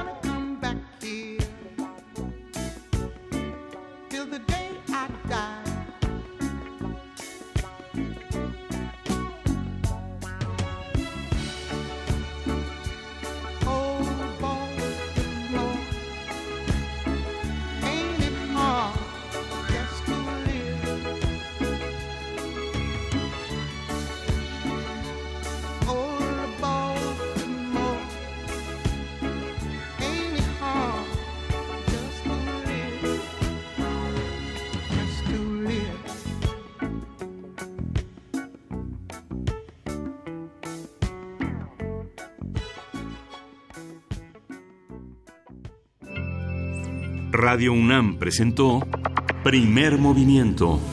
El mundo desde la universidad.